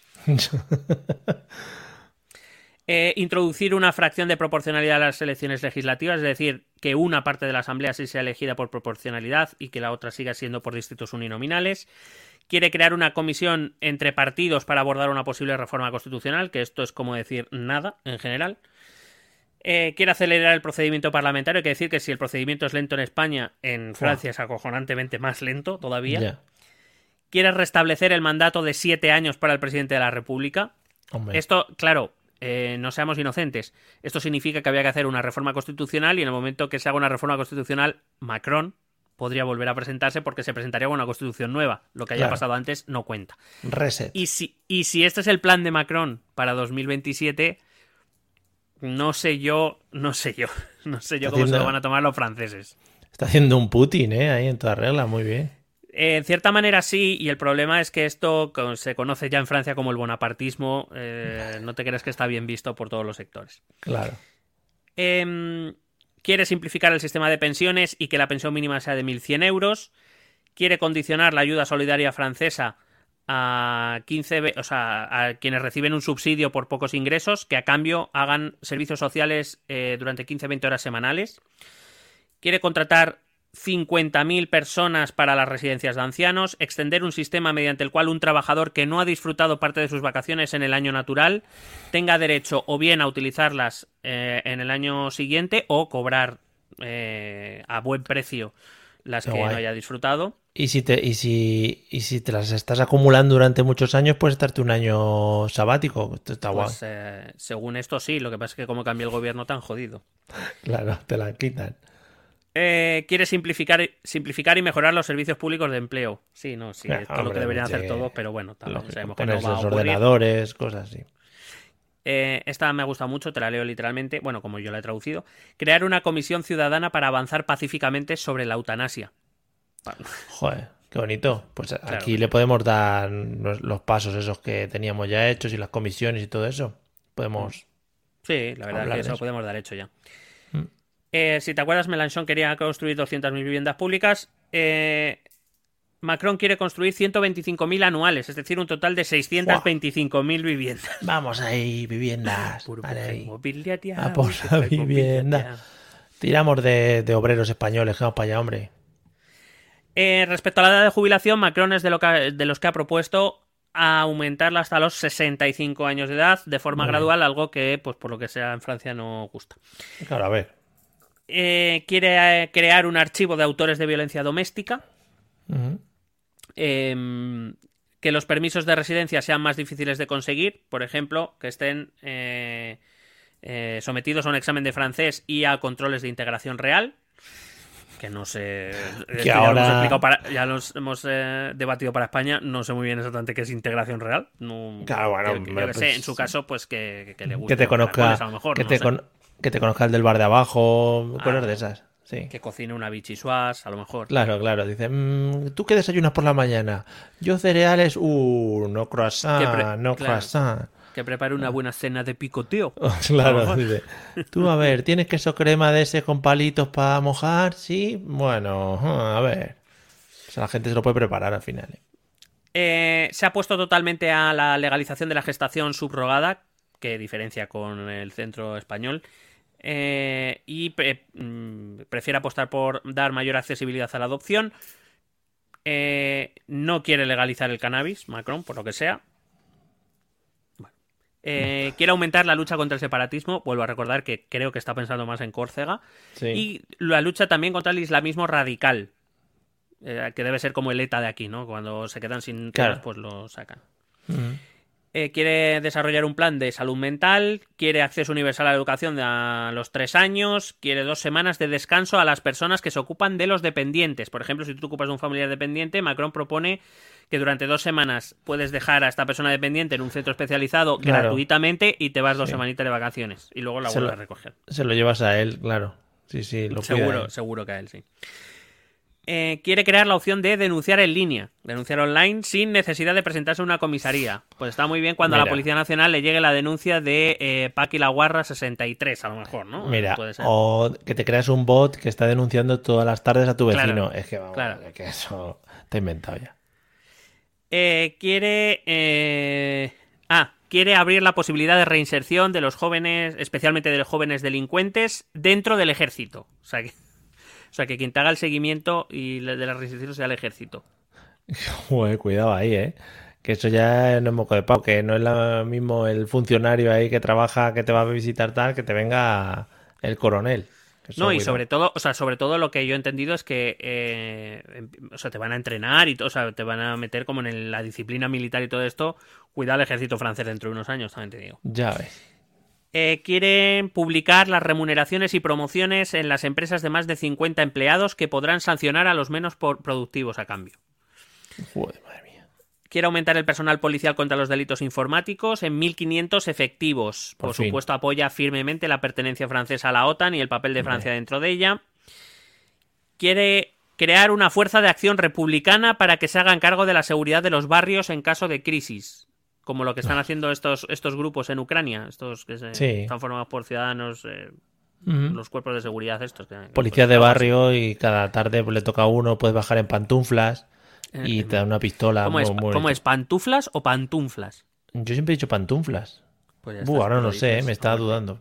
Sí. Gracias, gracias también por ponernos estas dudas en la cabeza porque es lo que nos hace estar ágiles, ¿no? De mente y de cerebro. por supuesto. Quiere aumentar en 15.000 las plazas dentro de las cárceles. O sea, que ma- que pa- casas para 15.000 presos más. Claro. Bueno, que serán camas más que casas. Quiere regular el acceso de los menores de edad a las redes sociales. Esto lo lleva diciendo desde 2019 también y todavía estamos esperando, ¿eh? Pero bueno. Claro, claro. Quiere aumentar también el salario de profesores y maestros, ofrecerles más formación. Cuidado ahí, ¿eh? A ver si vas a tener que empezar a- con el francés. Pues, hombre, mal no lo llevo, pero que te iba a decir que. Esto, esto no. En los programas españoles no aparece No, esto con tanta. no. A lo mejor. No, vamos a esperar a las próximas elecciones, hombre, dales tiempo, que ya verás que sí. Sí, que a lo mejor no se habían dado cuenta hasta ahora. Quieren aumentar en 25.000 millones de euros el presupuesto en investigación. Claro, que investiguen cosas. Quieren invertir, quieren invertir masivamente en la independencia agrícola de Francia. Por fin, claro, claro. Quieren invertir 30.000 millones de euros en sectores punta como la biomedicina, los semiconductores, los reactores nucleares de tercera y cuarta generación o la inteligencia artificial. Y he de decir que aquí literalmente pone que también en unicornios. Y creo, por lo que he entendido en el contexto, no es broma, o sea, por- en sí, sí, unicornios. sí, lo que pasa es que en el contexto económico creo que unicornios es como llaman en Francia a determinadas empresas de alta tecnología y alto valor añadido, que son como seres, empresas únicas, ¿no? Por precisamente por tener poco desarrollo. La- Pero que a mí me parece muy bien que se gasten 30.000 millones de euros en unicornios. Yo con ese eslogan, me- vamos, me tienen ganado. Todo por los unicornios. La... Se, se utiliza mucho la palabra unicornio para hacer referencia a eso, ya no solo a empresas, sino también a personas que son des- que destacan frente al resto y que claro, que son como animales legendarios, ¿no? Que solo los encuentras muy pocas veces y la gente Pues se sí. flipa mucho. Mm. Bueno, pues yo quiero unicornios. Eh, ¿Quieres reducir los impuestos a las parejas que convivan juntas? Ah, muy bien. Tema. Con Claro. tema. Que, ahí también hay que mirar, porque eso también lo tienen que ir a mirar las casas, a ver si conviven de verdad o no. Camas separadas. Bueno, para cuidado, eso, ¿eh? para eso estará la Fuerza de Acción Republicana esa de los barrios. Esa- esa- Quiere eh, construir seis nuevos reactores nucleares y estudiar la construcción de otros ocho reactores nucleares, además de 50 parques eólicos alcanzando la neutralidad de carbono en 2050. Joder. Quiere desarrollar un sistema de leasing de fácil acceso sobre un parque de automóviles eléctricos para Claro. favorecer el cambio de vehículos. Te los enchufas luego tú en el, En, el en la parte trasera de tu cuerpo. es donde los enchufas ahí. Quiere crear sectores verdes 100% franceses en, en sectores como Ah, la sí. energía o los vehículos, por ejemplo. Césped francés. Es. Quiere introducir un, un impuesto al carbono en las fronteras europeas, pero esto lo tendrá que hacer la Unión Europea. Bueno, Eh, quiere reducir masivamente las exportaciones de residuos franceses a otros países para impulsar la industria de la reutilización y el reciclaje. sí. sí, bueno, sí, es habitual que los países- comérselos. Hay que decir que en los países occidentales es muy habitual eh, exportar eh, residuos a países subdesarrollados Claro. para los Pues- cuales esos, re- esos residuos puede ser una mínima entrada de riqueza, claro, Lo que llamamos tirar la basura. básicamente. Quiere proteger la caza tradicional, Muy bien. Muy bien. quiere reformar el espacio Schengen y reforzar Frontex, es el servicio de vigilancia europea Sí. de las fronteras europeas, quiere incidir aún más en las sanciones a Rusia y quiere impulsar, y esta te la he traído especialmente para ti, la he dejado para última pensando en tu en tu ardor vital, Sí. quiere impulsar la construcción de metaversos europeos que permitan ofrecer experiencias culturales en realidad virtual. Vamos. Te, está- te iba a decir antes que cuando has estado hablando de las mejoras en tecnología y todo eso, faltaba un poquito de servers, eh, un poquito de. Macron ¿Cómo? no se olvida de esto y te Un trae poquito de hubs. directamente. te trae un poquito de hubs. Y claro, ya se, se va a hablar. Tú espérate, Miguel, espérate la próxima campaña española que no eh, nos conectemos a algún meeting en el metaverso mm, con, Tú ves a un con- muñeco de Pedro ahí dando un meeting. con Pedro, pero, pero en plan, ¿cómo funciona esto? ¿Cómo funciona esto? No lo sé, no lo sé. Y moviéndose así raro. Ah. Sería precioso para mí. Pues nada, oye, a tope con Macron y, con sus Santiago metaversos. Abascal, y Santiago Abascal, eh, el Santiago Abascal del metaverso dando un meeting a lo mejor en algo, en un mundo medieval, a lo mejor, por ejemplo, Joder, con ojalá, su caballo ojalá. y su casco. Le- eh, Santiago, elige tu, tu avatar. Y dice, hombre, avatar, me pones aquí. Francisco, claro. El Cid. Pero el Cid muerto encima del caballo una vez ya después de, después de la movida. Qué bonito. Las primeras proyecciones postelecciones otorgan de momento una mayoría absoluta para este bloque central también en la Asamblea, así que Macron parece que lo tendrá bastante fácil. Em, si bien esta puede ser solo con los candidatos de centro o en el caso de que sea necesario eh, se, se quedaría bastante cerca, podría necesitar, es más que probable que los candidatos del centro derecha francés eh, se unan a Macron sin demasiados remilgos. En cualquier caso, también habrá que ver cómo estas encuestas cambian si el bloque de izquierda se presenta finalmente junto. Claro. Vamos al siguiente, al cuarto bloque ideológico, que sería la derecha tradicional francesa, eh, que ha desaparecido prácticamente del mapa. Muy bien. Ha sido muy curioso ver cómo, especialmente su partido más relevante, el Républicain, eh, ha caído en picado. Eh, ante el acercamiento del ciclo electoral, hay, hay que decir que hizo un poco un PP, ¿eh? Eh, Sí. Hizo un poco un PP. Sí, se, pegó un poco aguijonazos a sí mismo. Eh, cuando se empezaba a acercar el, el ciclo electoral, eh, digamos que la figura, digamos que más posibilidades tenía de convertirse en el eh, dentro del partido, digamos que más que dentro del partido tenía más fuerza, era Xavier Bertrand, que era, bueno, tra- ha trabajado con los últimos grandes líderes eh, de la derecha francesa, con trabajó con Dominique de Villepin, trabajó con Chirac, trabajó con Sarkozy. O sea, digamos, es un clásico de la derecha francesa. Pero él dijo que estaba dispuesto a dar el paso y, y- y tal, pero siempre y cuando no hubiera primarias en el partido. Quiero decir que él no quería presentarse a una elección de los Como la derecha, como la derecha, que de verdad. Claro, votaciones, problema- votaciones de modernos. El problema es que el resto de candidatos que querían ser lo de Les Républicains pidieron una, una elección primaria. Al final se hizo, Bertrand se tuvo que presentar y efectivamente no ganó. Ganó Valérie Pécresse contra todo pronóstico, también una mujer que digamos, y que esto también ahora eh, lo comentaba antes, tiene mucho que ver con la caída del centro derecha tradicional, pues también una mujer que ha trabajado con Sarkozy, de perfil bastante gris, bastante técnico, muy centrado en cuestiones económicas, eh, pero que digamos que, bueno, sin más. Eh, gustó porque era, pues eso, no estaba, no era una figura tan manida como Xavier Bertrand, porque no se salía de los postulados básicos del partido y eh, digamos que, que el hecho de ser mujer también en este caso se creyó que podía dar un impulso a- para luchar contra Marine Le Pen por el voto de la derecha. Eh, en cualquier caso, ¿crees que se había ganado su poca reputación, sobre todo a partir de 2019, cuando después de la debacle de los republicanos en las elecciones europeas decide abandonar el partido, criticando al partido por, por su, digamos, por su inmovilismo, por no querer aceptar determinadas propuestas eh, a un lado y al otro de su espectro, eh, pues bueno, decidió presentarse a estas, a estas eh, primarias, ganó contra todo pronóstico y hay que decir que le fue muy bien en las encuestas nada más ser elegida. De hecho, aquí eh, lo hablábamos, estaba en disputa por la segunda plaza con, con Marine Le Pen y con, y con Semur, lo cual era un éxito que hasta pocas semanas antes era bastante improbable para los republicanos. La realidad es que desde entonces eh, una, una mejor estrategia de, de Le Pen, que es una figura mucho más conocida que Pécresse. Eh, digamos que Pécresse puede ser una figura muy aceptada dentro del partido, pero entre el votante de derecha es ni fu ni Ya. fa, y que para Ujú. eso o votan a Macron o votan a Le Pen. Que no. Para más de lo mismo, mm, pues eh, han decidido no votar a, a Pacro- a Macron. Que, que viene a ser un poco la línea de los republicanos desde, desde el cambio de siglo. Figuras muy tradicionales, Chirac, Sarkozy, Filón, muy tradicionales, Pécresse, el propio Xavier Bertrand, si se hubiera presentado, muy monolíticas, muy parecidas entre sí, sin, sin nada nuevo que ofrecer. Entonces, claro, cuando... eh, eh, que para mí eso evidentemente es el error de decir, hombre, si ya el año pasado te dejaron fuera de la segunda vuelta, Ya, vas a apostar otra vez por lo mismo. No sé yo si...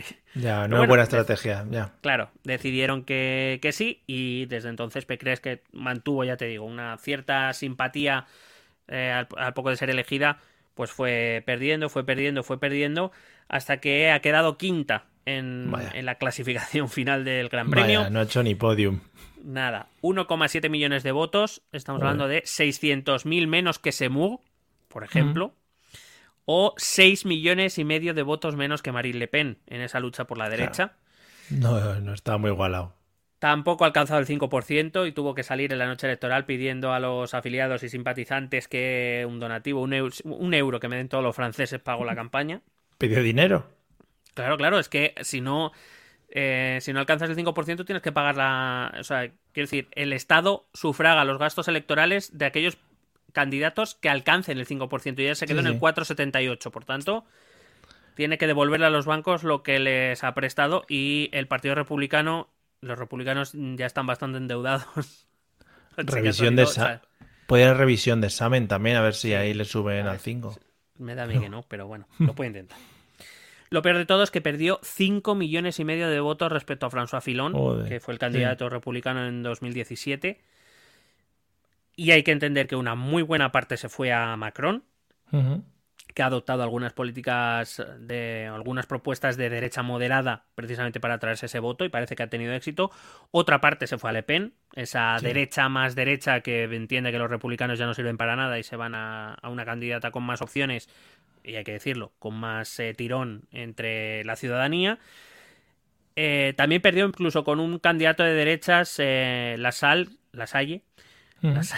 Que, que bueno, es una derecha tradicional pero alternativa, que también decidió abandonar el partido tradicional hace unos años y ahora se presenta a su bola y, se llevó una parte de los votos de- del centro derecha, o sea que eh, y sobre todo la mayor parte por lo que yo he podido ir viendo en, en- según los resultados electorales y según los eh, muchos artículos de, de medios franceses entiendo que una muy buena parte se, se fue a la abstención. Ya. decidió no votar directamente.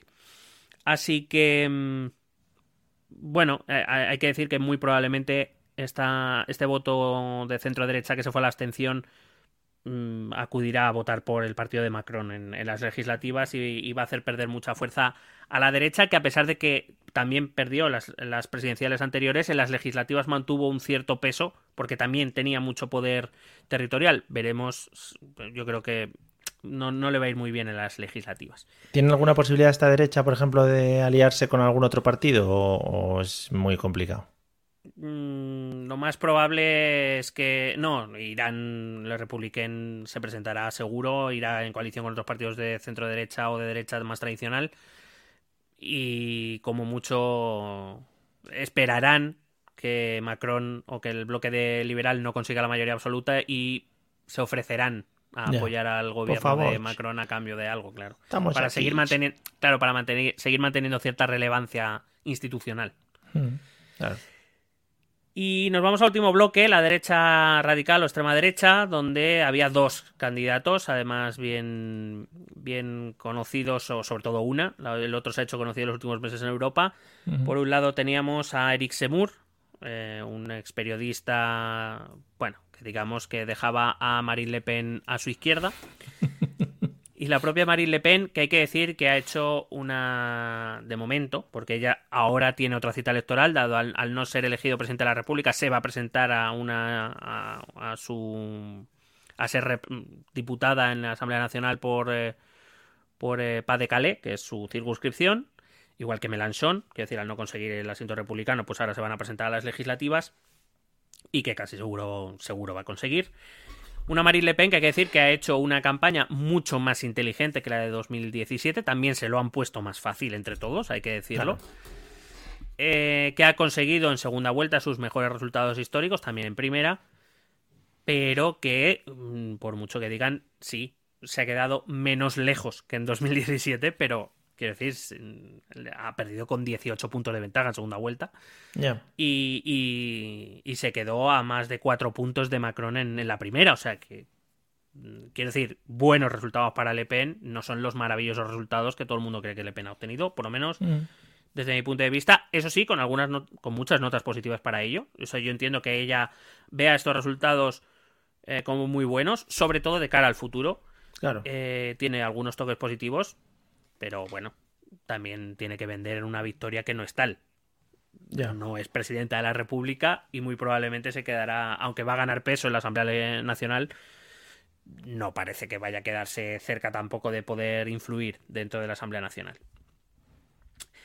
Eh, Semur, em, del que hablábamos aquí hace tiempo, cuando nadie le conocía aquí en España, ¿eh? Otra por tirarnos una flor más, eh, recibió más eh, recibió el apoyo de la más extrema derecha francesa. Y Joder. entre ese apoyo de la más extrema derecha francesa destacaron dos nombres. Eh, Marion Marisal Le Pen, la sobrina de, de Marine, Esa Y de- familia tiene que ser la hostia, ¿eh? Sí, sí, espera. Y de Jean-Marie Le Pen, que hizo público su apoyo también. Jean-Marie es el padre de Marine Le Pen. Sí. Pero le Para- dice al otro, madre mía, tío. Claro, claro, apoyaron a Semur.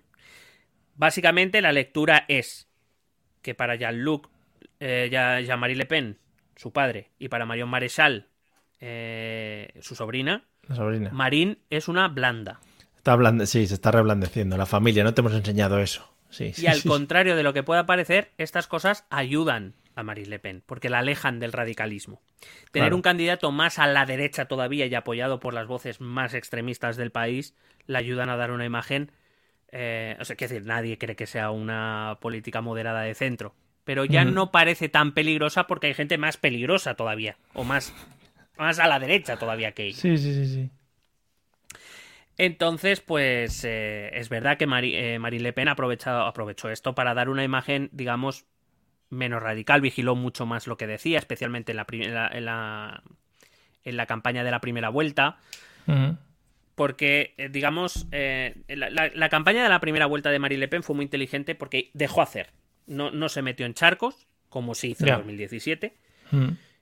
Em, pero ¿qué pasaba? Que quienes se metían en charcos era Zemur y compañía, porque eso sí que sí que se venían Claro, hay arribísimas. que destacar, claro. Y por el otro lado, dejaba hablar a los republicanos para que siguieran mostrando lo insulsos que son y que, que- quiero decir, para que el voto de derecha de los republicanos viniera ella. Y luego sí, en segunda vuelta, evidentemente, ya tenía que sacar más el armamento pesado, porque ya no había más, o sea, quiero decir, ya no había otros No había candidatos con los claro. comparar, nada más que con Macron, entonces ahí sí que tuvo que sacar la, la artillería pesada.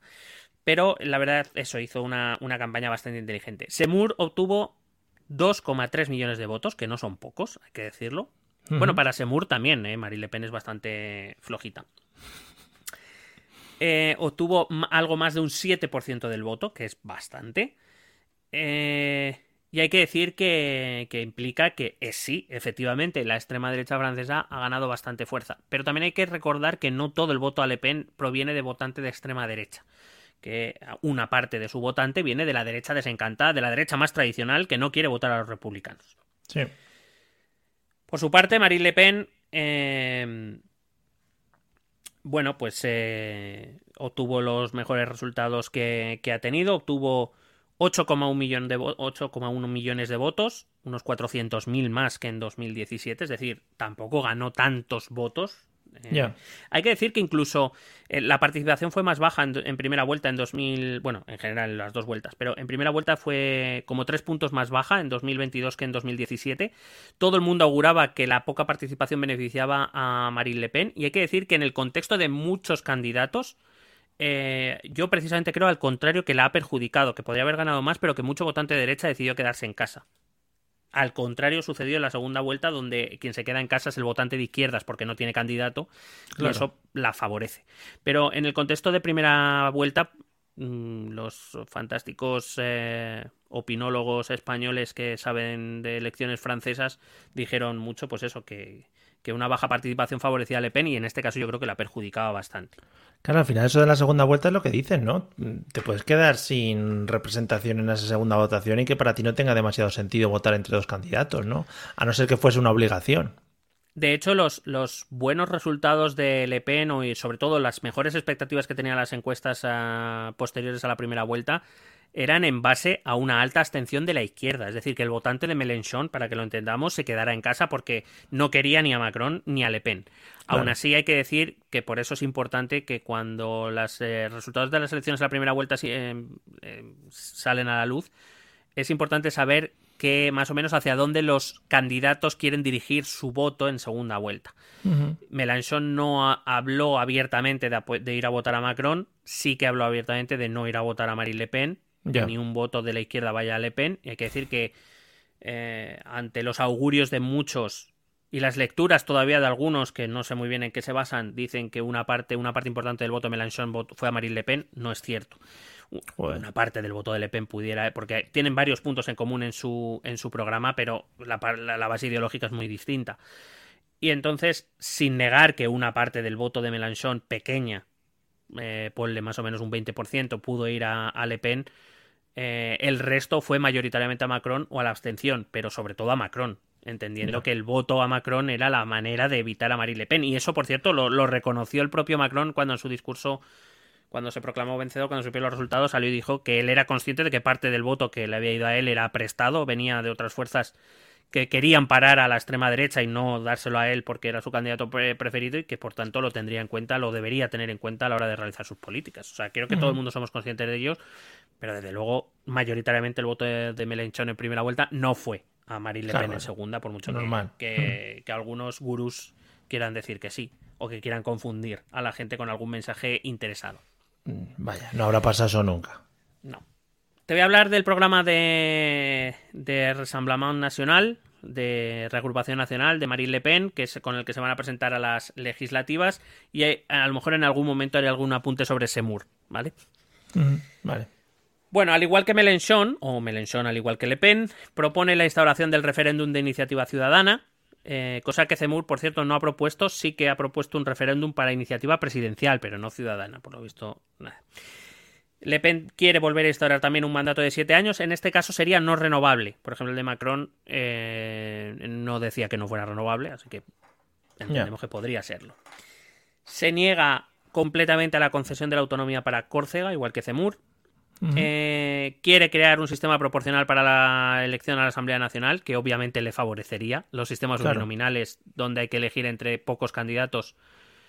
Eh, por cierto, las elecciones uninominales son igual que las presidenciales, es decir, una primera vuelta, si alguno de los candidatos consigue más del 50%, automáticamente se convierte en diputado, si no, los dos más votados, 15 días después, eh, se enfrentan en la, en la segunda vuelta. Y en ese caso, se los candidatos de sus agrupaciones políticas se enfrentan al mismo dilema. En caso de llegar un miembro de Rassemblement Nacional eh, y de otro partido, vamos a llamar de centro derecha, centro izquierda, centro o incluso izquierda, es muy probable que el voto útil o el voto anti extrema derecha vaya a esos lugares. Eso no significa que no vayan a crecer, porque van a crecer y mucho, porque feudos tradicionalmente del centro derecha van a ir a la derecha, es decir, eh, Le Pen va a ganar muchos feudos que en los últimos tiempos eran del Republicain, pero eh, en muchos otros mm, no llegará precisamente por el mismo mal que, que le ha afectado a ella en estas dos últimas elecciones presidenciales.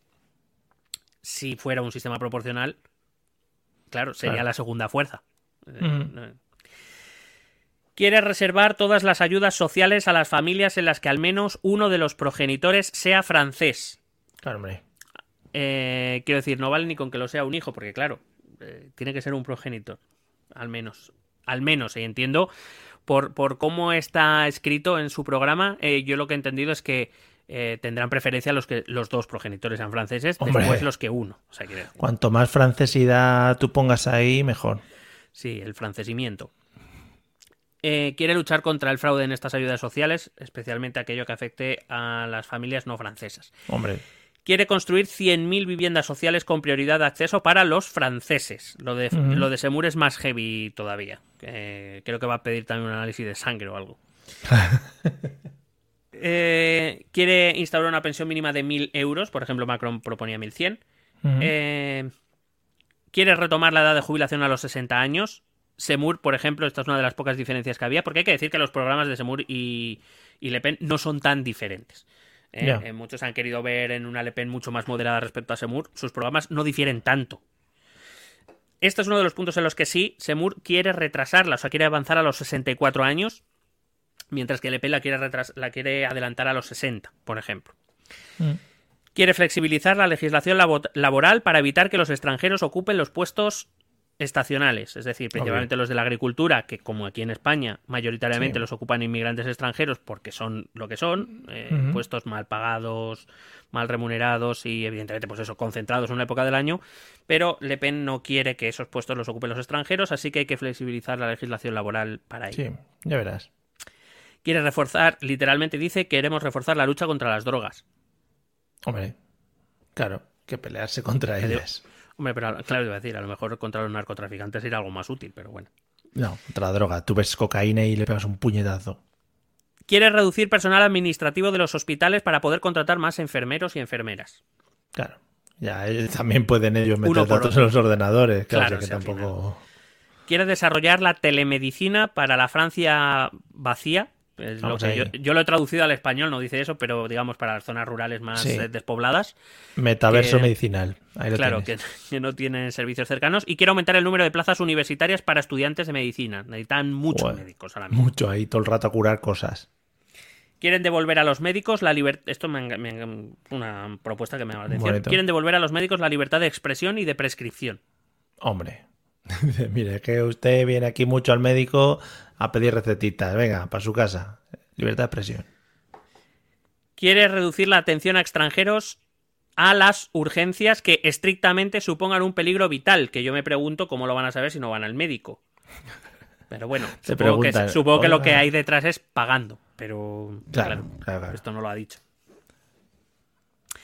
Quiere que todo el proceso administrativo de la concesión de asilo se hará en el extranjero, en los consulados y en las embajadas, y solo Sí. irán a Francia quienes hayan, eh, quienes tengan aprobadas esa solicitud de asilo. Que lo mismo es tarde. Quiero decir que a lo mejor la gente que huye de su país por determinadas razones, pues puede que no Chico, llegue, ¿no? Pues te esperas un ratito más y te coges un avioncito, como hace todo el mundo. Es que de verdad. Eh, Semur proponía, por ejemplo, poner un límite anual a la concesión de asilos, es decir, un número y una vez llegamos ahí ya no más, no más Claro. asilos, aunque te persigan, aunque tu vida esté en peligro o lo que sea. Te desviamos ahí hacia otro país. Venga. Quiere restringir la obtención de la nacionalidad por matrimonio. Hombre, si te casas, igual a los tres meses te vas. Porque no tienes. Eh, no tienes asilo. listo Hombre. extranjero. Casas ahí. Quiere proclamar constitucionalmente la preeminencia del derecho francés sobre el derecho internacional. Hmm. Prohibir y regularizar. eh, perdón, prohibir la regularización de los extranjeros irregulares. Claro, no vas a Claro, prohibir la regularización de los extranjeros regulados, a lo mejor. Eso ya no está feo. Y su expulsión inmediata. Eliminar los permisos de residencia a los extranjeros que no trabajen, es decir, que no encuentren trabajo, aunque tengan los papeles, durante Sí, un año. Fuera. Que digo yo que con todas las piedras que quieren poner para que los extranjeros no trabajen, Por pues digo yo que lo que, que lo que será será expulsar a todos en general, ¿no? Claro, final. Por cierto, cosa a la que Cebur dice like. Hombre, claro. Digo, no, digo para los que decían que Le Pen y Cemur no tenían nada que ver. Repito, que sus programas no son nada, nada diferentes. Vamos, muy, po- muy poquito diferentes. Todo esto será aplicado a los menores también si es aprobado por referéndum. Es decir, que hace un referéndum sobre eh, la aceptación de menas o la situación de los menas en su país. Cuidado Pero ese mola- tema. Cuidado ese tema. molaría que fuese de manera individual, ¿no? Hoy vamos a hacer un referéndum para Antoine Para. Uy, si es Antoine, no, para Mahmoud Ah. será. Vale, para Mahmoud eh, Lavassuire, que la ¿qué tal? Y le ponen ahí en la televisión y todo el mundo votando. Mm. Madre mía, En el programa de hoy nos Sí. veremos el futuro de. Estaría precioso. Eh, pero cuidado porque esto es un paso bastante peligroso, quiero decir, el decidir el futuro de determinados colectivos a partir de referéndum, esto creo que lo explicamos en un capítulo, eh, precisamente los de- determinados derechos y especialmente los derechos de las minorías se dejan fuera del alcance de referéndums para evitar este tipo de cosas. Claro. Porque claro, si dependen de la voluntad en un momento de- y en un tiempo determinado estás de la votación de la gente, claro que en un momento dado pues esté más calentita o menos calentita, esto se convierte en algo muy peligroso porque Vas con el voto ahí que te quema las manos. una vez abres esa puerta va difícil de cerrar. Voto, déjate de, de ir a sitios. Voto por móvil. Que te salga en el móvil. Tú, eso que salga automático, porque los gobiernos pueden mandar cosas a los móviles de manera automática. Sí. Hoy votación, Y pumba. Claro, pues se los Pegasus y esas movidas. Eh, votación, pumba, y que te salga. ¿Qué quieres? ¿Echar a este o no? Venga, sí, sí, sí. Ya está. ¿Quieres echar a este? Sí. Segunda pregunta, ¿cuánto quieres de echar? Claro, claro, claro. ¿Lo justo o, o- o lo sin ropa? ¿Cómo Y lo segu- expulsamos? según el gobierno, si le quiere echar o no, primero te mandará un vídeo y si le quiere echar, te mandará un vídeo de él, editado aunque sea, haciendo maldades, robando Claro, chicles y cosas. claro. Y si no, te mandará un vídeo, pues ayudando a abuelitos a cruzar las aceras. Bueno, precioso, para que tú veas. Y diciéndole a otro inmigrante, vete de aquí. Vete, no, no quiero que estés conmigo. Pero si soy tu Me hermano. Ya, pero soy tu primo, el, el que más amas. Bueno. Bueno, quiere eliminar cualquier procedimiento de reducción de condena. Ujú. Claro, prisión? La gente mala tiene que estar ahí pudriéndose. Hombre, claro. Quiere crear un ministerio de ultramar. Es verdad que, por ejemplo, Marine Le Pen ha triunfado en las, en las colonias francesas, en los territorios de ultramar franceses, ha barrido, porque es verdad, también hay que decirlo, que estos territorios están un poco olvidados de la mano de Dios. París no les ves. hecho mucho caso, entre, evidentemente Macron no les ha hecho mucho caso. Ultramar mola.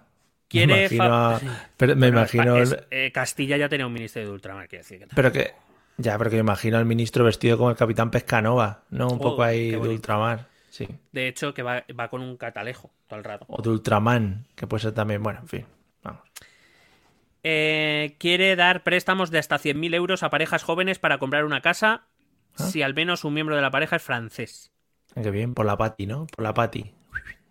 No, son préstamos, ¿eh? Bueno, pero, pero eso, o sea, si, si eres francés se te van a dar facilidades luego para la Hombre, devolución. si ¿eh? eres francés, por favor. Puedes devolverlo en besos. Eh, em, quiere prohibir la gestación subrogada y no reconocer la afiliación de los niños nacidos aún, aún en dentro de parejas francesas, pero ah, por este método en el extranjero. Quiere eliminar la obligatoriedad de la vacunación. Y por lo que yo he leído en su programa, no solo se refiere a la COVID. Ya. Ella ha dicho, eso sí, en una, entrevista, en una entrevista dijo que ella estaba a favor de la vacunación y de la ciencia, pero que no quería obligar a nadie a vacunarse. Desde luego que sí que era partidaria de eliminar, de, de vacunar a los niños de la COVID, pero por lo que pone en el programa y por lo que he leído en sus entrevistas, no queda muy claro que se circunscriba solo a la COVID. O sea, que lo de la vacunación voluntaria puede ser para, para todo, que por cierto es el sistema que hay en España, ¿eh? Hay que decirlo. Y a los que sí, y a los que quieren, y a los que ya tienen la vacuna, se les obliga a quitársela. Es decir, a, ponerse otra cosa. Mediante succión. Muy fuerte. Los médicos, como va a haber tantos, Claro. De hecho, las, las nuevas plazas de medicinas van a, eh, van a enseñar esta técnica continuamente. chupa vacunas, sí. Eh, quiere prohibir el atuendo religioso en espacios públicos, algo que evidentemente Estamos eh, sobre todo se de- refiere al velo, mus- al velo musulmán. Se opone a la eutanasia y al suicidio asistido. Eh, sí al aborto de 12 semanas, no al de 14. Hombre, Dos semanas, dos cuidado. semanas clave. Quiere reforzar la lucha anti-islamista. Quiere destinar 1.500 millones para la justicia y las fuerzas de seguridad y aumentar 85.000 plazas de prisión. 85.000, tío. Pero ¿cuántos delincuentes hay en Francia? Pocas me parecen, si les quiere, si no va a reducir condena, al final se van a quedar ahí. O sea, es que esto es no, no cuadra. Quiere instaurar la presunción de legítima defensa para los policías y gendarmes. Por si se cargan a alguien, entiendo. Un guantazo bien dado. Pero que yo, pero que yo entiendo que eso, o sea, quiero decir, aunque Que no eso ya sea se hace, explicitado, claro, o sea, quiero decir, yo por ejemplo, en España, sí, eh, lo primero que se hace es ver el informe. Si el policía dice que ha sido en legítima defensa, Lo único que hará el juez en todo caso será investigar o confirmar que eso es así. Y si no hay Claro. pruebas de que no sea así, no se le va a condenar. O sea, quiero decir, entiendo que cómo funciona de no, normal, no. pero bueno. Efectivamente, se me escapó el disparo, legítima defensa. Bueno, Quiere hacer un aumento histórico en las ayudas a los menores de 30 años para crear empresas, acceder a vivienda, formación, para quitarles impuestos. ¿Que cómo lo va a pagar? Nadie lo sabe. eso es lo de lo que iban a dar aquí en España, ¿no? Para comprar libros y movidas. Bueno, aquí, bueno, ah, bueno, el bono cultural, pero ese ya está funcionando, ¿no? ¿O Ah, todavía sí. no? No sé, a No, mí no no, sé, no sé. Es que yo Como, como, yo no, como no soy de la edad del rango, no sé. no entramos ya, no somos culturetas. Quiere reducir las ratios de a, a 20 alumnos por clase en primaria y a 30 en la universidad, eso sí, con más horas de clase en todos los niveles. Hombre, por Porque debe ser que hay pocas. No subirá el salario mínimo interprofesional, pero reducirá las cotizaciones a las empresas que suban los salarios a sus trabajadores. Bonito. Todo sea, pues la empresa verá si le interesa, qué le interesa, o pagar un poquito más y quitarse más impuestos, o directamente no hacer ninguna cosa. Quiere eliminar el impuesto de sucesiones para inmuebles de hasta 300.000 euros. Quiere privilegiar a las empresas francesas para la, constatación, para la contratación pública, lo cual, por cierto, también es una política que va en contra del reglamento comunitario. A efectos de concursos públicos, todas las empresas eh, de la Unión Europea, del mercado común, tienen derecho a presentarse en igualdad de condiciones, con lo cual esto que propone Marie Le Pen no es posible, salvo que la quiera liar muy parda. Quiere limitar la deuda que sea comprada por agentes no franceses. Es decir, le parece bien que eh, familias o empresas o inversores franceses compren deuda soberana francesa, pero no extranjeros. Entonces no. Quiere dar ayudas a la instalación de agricultores jóvenes. O- Ujú. Ojalá existiera, yo que sé, una política agraria europea que ayudase a eso. Ah, No que creo. ya existe. Eh, se opone a todos los acuerdos de libre comercio en general, Claro, hombre, a ver. si no cumplen los No. estándares franceses. también es Claro, hay hombre, que tampoco decir- vamos a particularizar sobre ninguno, es un poco No, genérico no, y ya es verdad, está. es verdad. Ahora, también hay que decir que Francia no puede decidir esto unilateralmente tampoco. Eh, quiere usar proveedores exclusivamente franceses para toda la tecnología adquirida por la, la administración pública. Sí, claro, claro. Los iPhone. iPhone- le- le Entiendo que, esos- en- entiendo que serán la- a, las- a los proveedores que pueda elegir a dedo la administración francesa, porque si tiene que abrir a concurso público, volvemos al tema de antes. Quiere dar eh, transporte ferroviario gratis para los jóvenes de entre 16 y 25 años. Quiere paralizar cualquier proyecto de energías renovables, eólicos o solares. Quiere a renacionalizar las autovías. Quiere proteger la caza como una necesidad nacional. Si te crees No, que esto iba fuerte, Zemur defendía literalmente su sacralización, como si la caza fuera algo sagrado. Es que yo En incluso un la país pondría obligato- también tiene obligatoria. también te digo Sí. vaya huevos, ¿eh? Sí, obligatoria. Que por lo menos un Sí. fin de semana al mes te has que matar un ciervo. Es que si no. Claro, que sea, que sea una que sea una asignatura de estas, una actividad extraescolar de Y útil. que, y claro, y que se lo tengas que presentar a, a los, a los dioses laicos de allí, ¿no? Y de- vas con el ciervo ahí, mire, señor Zemur, aquí lo tiene. Y de hecho ciervo. yo diría que hay que sacrificarlo, hay que desangrarlo bajo la luz de la luna, ¿Mm? eh, hacer una hoguera, hacer un baile alrededor de él y Sí. después comérselo crudo. Oh, qué bonito. Qué bonito, qué bonito, ¿eh? Una tradición que allí en Francia calaría muy prontito. Al mismo tiempo que protege o que eh, propone proteger la caza como una necesidad nacional, quiere aumentar la protección y el bienestar animal e incluirlos en la legislación como seres sintientes. Anda, lo mismo que ha hecho el gobierno a iniciativa de Unidas Podemos. Mm. Pero igual si le da eso, igual le da un arma también a los animales para que se Ah, defiendan. Ah, Claro, es que amigos, ahí está la cosa. es lo que hay. Quiere una revisión anual de la reducción de emisión de gases de efecto invernadero de acuerdo a la voluntad de los franceses.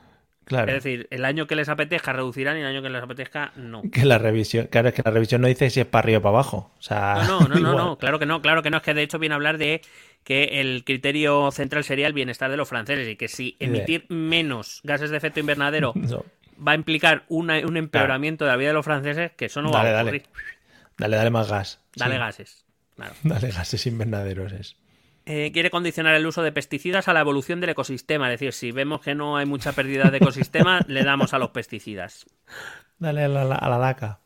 Eh, Macron decía de construir seis y estudiar la creación de otros ocho reactores nucleares. Ma- eh, Marie Le Pen dice directamente que hay que construir 20 reactores nucleares. Incluso cada persona uno en su casa. Porque Por que favor. se, se están perdiendo aquí. Por supuesto, quiere salir de Schengen y restablecer el control de las fronteras nacionales. Quiere salir del mando integrado de la OTAN, Mm. igual que Mélenchon. eh, ya que, según sus palabras, la OTAN se ha convertido en una institución belicista que está acorralando a Rusia. Claro. No, dejo un silencio para que lo Incómodo, todos. sí. Sobre todo saber con quién coincide ese mensaje. Con, bueno. Quiere apostar por una salida diplomática a la invasión ucraniana y asegurar que Ucrania nunca entrará en la OTAN. Por cierto, Zemur lo mismo. Se opone frontalmente al embargo de gas ruso, ya que la economía francesa estaría más expuesta que la rusa. Ole. Quiere privatizar la radiotelevisión pública. Como si dijera algo novedoso aquí en Madrid lo Ya, todo eso, años. en Madrid ya lo hemos hecho. Y quiere aumentar el presupuesto para la restauración de monumentos nacionales. Hombre, Eso Que- es lo bonito. para Notre Dame y eso, que están pelinchunguelas. Bueno, en total, la extrema derecha entre estos dos candidatos obtuvo 10,4 millones de votos, más de un Joder. 30% de- del voto, lo que no es evidentemente nada irrelevante. Sin embargo, de cara a las legislativas, como digo, esta- estas elecciones de, circunscripción uninominal normalmente bueno, no suele trasladar un porcentaje de voto a el número de representantes. Eh, aún así, va a crecer mucho. En las últimas elecciones obtuvo apenas 8 escaños de la Asamblea Nacional. Es posible que en estas elecciones supere los 100. Aún así, eh, siendo un crecimiento espectacular. Repito, sobre todo por la decadencia de la derecha republicana tradicional francesa. Sí. eh, en principio no va a ser una, una fuerza relevante en las decisiones políticas de los próximos cinco años. Ya veremos a partir de 2027. Esto fue la primera vuelta, eh, la segunda se desarrolló por los cauces previstos, con una Marine Le Pen mucho más agresiva en el discurso, dado que ya tenía que rascar todos los votos que pudiera, especialmente de, de Mélenchon, buscando el levantar las pasiones, el cabreo de los, de los franceses, intentando sobre todo trabajar la mala imagen que tenía Macron. Macron eh, bueno, pues evidentemente atacando ese extremismo de Marine Le Pen en sus ideas, de, de, la, de su papel antieuropeísta, de su papel cercano a Rusia, en una época como esta, pues ha sido especialmente Claro. efectivo. Eh, y Emmanuel Macron hizo buenas las encuestas, obtuvo la victoria, eh, más, algo más clara incluso de lo que decían las encuestas. Las encuestas hablaban de 55-45, al final fue eh, 58 y medio, 41 y medio, es decir, estamos hablando de 17 puntos de ventaja. Eh, obtuvo 18 millones de votos por los 13,3 millones de votos de, de Le Pen. Es cierto, no hay que engañarse, no es, es un resultado espectacular para la extrema derecha, europea, me atrevería a decir, no solo francesa, pero también diría que eh, tampoco ha sido una derrota catastrófica como, como te decía antes. Le Pen ha crecido más de 7 puntos respecto a la segunda vuelta de 2017, pero eh, es verdad también que el- el- la reducción en la participación esta vez sí que la beneficiaba a ella porque el votante que se quedó en casa fue el de izquierdas que no tenía representación. Ya. Eh, si miramos por edad, de los resultados por edad, eh, que las encuestas que hizo Ipsos, bastante fiables, veremos que Macron ganó en todas las franjas de edad, excepto en la de 50 a 59 años. Lo hizo por un margen pequeño en las franjas 25-34 y 35-49, pero obtuvo clarísimas ventajas en los jóvenes y en los más mayores. Le Pen venció entre las rentas más bajas y Macron lo hizo en el resto de, de rentas. Eh, Ipsos recogió que un 48% del voto de Le Pen en segunda vuelta, eh, eh, la motivación era para parar a Macron, es decir, se aprovechó mucho del voto anti-Macron, no tanto del voto pro-Le Pen. Sí. Eh, Le Pen arrasó entre los trabajadores eh, manuales, entre los trabajadores, digamos, los, los blue collar que se dice en inglés, los trabajadores manuales, Sí. eh, 67-33, una proporción de 2 a 1, y ganó eh, entre los asalariados, aunque por poco margen. Macron lo hizo en el resto, sobre todo entre los cuadros profesionales, los white collar, personal de administración, personal de oficina, administrativos y demás, 77-23, y entre los jubiletas también. Hombre. Y eso que quiere es que quiere subir la edad de jubilación. Claro, ellos han dicho a mí ya me la suda. ¿no? Ya, claro, yo estoy aquí, yo ya, una vez metido. Y lo que te decía, ¿no? Para ir acabando, el problema de Francia o el interrogante de Francia empieza ahora. Eh, si damos por bueno que la coalición de centro, eh, o como mucho con el apoyo del centro derecha, va a gobernar la, o va a tener mayoría absoluta la Asamblea Nacional sin demasiados problemas y que por tanto los cinco años de gobierno de Macron no van a tener excesivos problemas per se, eh, lo que tenemos que mirar es qué va a pasar en 2027. Evidentemente es muy pronto todavía, ya, claro. pero eh, hay que decir que, recordar una vez más, Macron no se va a poder presentar en 2027, tiene que dejar al menos un mandato para poder volver a presentarse. Y eh, no hay ningún candidato en el centro, ni en el centro izquierda, ni en el centro de derecha, que ahora mismo se le pueda prever como un sucesor de Macron, de la línea de Macron. Lo cual, si no se remedia en estos cinco años que empezamos ahora, implicará, y desde ya lo digo, que la segunda vuelta de las elecciones de 2027 serán entre Marine Le Pen y entre Jean-Luc Mélenchon. Es decir, entre la apuntamos, extrema izquierda, entre la izquierda radical y la extrema derecha. apuntamos, este sí que es triple a cinco años vista, ¿eh? No, no, y además te lo digo en serio, po- de pocas cosas están más claras que esta, repito, si no se crea, y puede que la palabra o que el verbo pueda parecer así un poco eh, manipulador, pero es así. Si no se crea un candidato alternativo que refleja alguna de las tendencias moderadas, esa va a ser la segunda vuelta. Y no eso, ser que- eso, pasa, eso pasa no solo por escoger un candidato que tenga determinado carisma, pero que no puede eh, eclipsar al presidente de la República, o sea que siempre va a estar en un segundo plano, lo cual lo complica más. Y que además las políticas llevadas a cabo por el bloque liberal y por el propio Macron sean, digamos, políticas de consenso que rebajen un poco el enfado que los franceses tienen con el propio Macron. Lo cual tampoco va a ser fácil. Eh, y por el lado de, de los a ambos lados del centro, el centro izquierda, el Partido Socialista, no lo veo haciendo, quiero decir, ha presentado a su mejor candidata probablemente a estas elecciones y ha sido un batacazo impresionante y es que en la derecha no hay ningún líder ahora mismo que pueda coger el mando del partido con ciertas garantías, así que es que es, es fácil prever que salvo que algo cambie y habrá que ver si cambia, yo te diría que la segunda vuelta de las eh, presidenciales de 2027 será Mélenchon-Le Pen. Y además, en el caso de llegar ahí, te diría que tampoco van a llegar igual. Mélenchon es un hombre que a día de hoy ya tiene 71 años, llegará a esas elecciones con 76, mientras Marine Le Pen llegará con eh, 59 años, es decir, todavía dentro de lo que cabe es una persona joven Sí. que todavía tiene carrera política por delante. Y además Mélenchon tampoco tiene relevo. Es verdad que Marine Le Pen ah, tampoco tiene un relevo muy claro, pero y repito, ella es joven. O sea, ella todavía tiene carrera política por delante. Mélenchon, imagínate que llega a segunda vuelta, que gana las elecciones, es que puede que no llegue al final de mandato, que ya tendrá sus 76 añitos cuando empiece. Supuestamente acabaría con 81. O sea que y tampoco hay líderes que, que vengan a relevar a, a estos dos. Así que Francia afronta una legislatura tranquila per se, pero con mucha, mucha incertidumbre de cara al futuro. Así que mm, ahora mismo yo creo que eh, Macron lo único que le sirve un poco eh, para mantener cierta esperanza por parte del electorado francés es la guerra de Ucrania, Que ha unido, bueno, digamos que hay una, una visión acordada, su papel en Europa y demás, pero también va a tener que hacer cambios en sus políticas. Hay que decir que la, la Unión Europea se ha vuelto a salvar por la, por la mínima, aunque hay que decir que el último ciclo electoral le ha venido bastante bien a la Unión Europea. La victoria de Macron, evidente europeísta, en contra de Mélenchon y de, y de Le Pen, que si bien los dos han renunciado a la salida de la Unión Europea, sí que quieren reformas importantes dentro de la Unión Europea.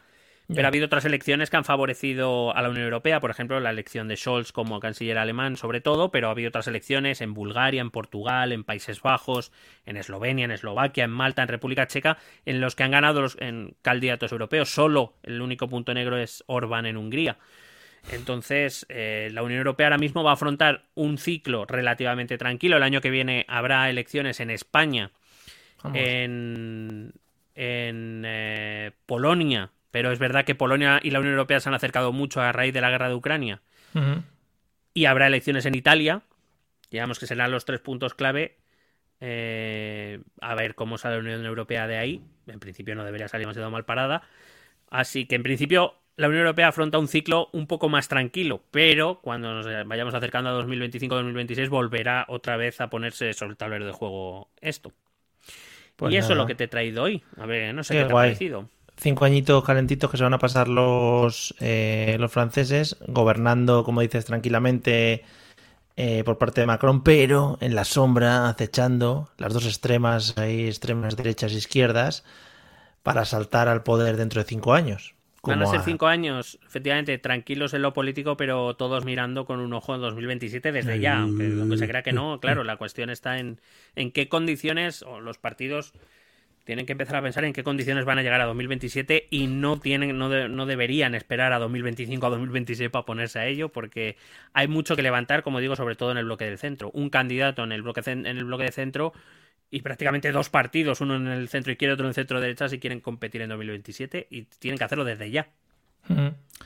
Pues nada, aquí estaremos nosotros también para contároslo. eh, si no aquí, desde donde nos dejen, porque supongo que estaremos ya en otro ámbito y estaremos ya también muy arribita, con dinero y haciendo otras cosas mucho más potentes. Eh, ¿Sí? Que, que no, simplemente que se me ha olvidado recordar que ahora en junio se celebran las, las legislativas. La primera vuelta parece que es la primera de junio y 15 días después la segunda vuelta de aquellos territorios donde no haya candidato electo todavía. Eso es.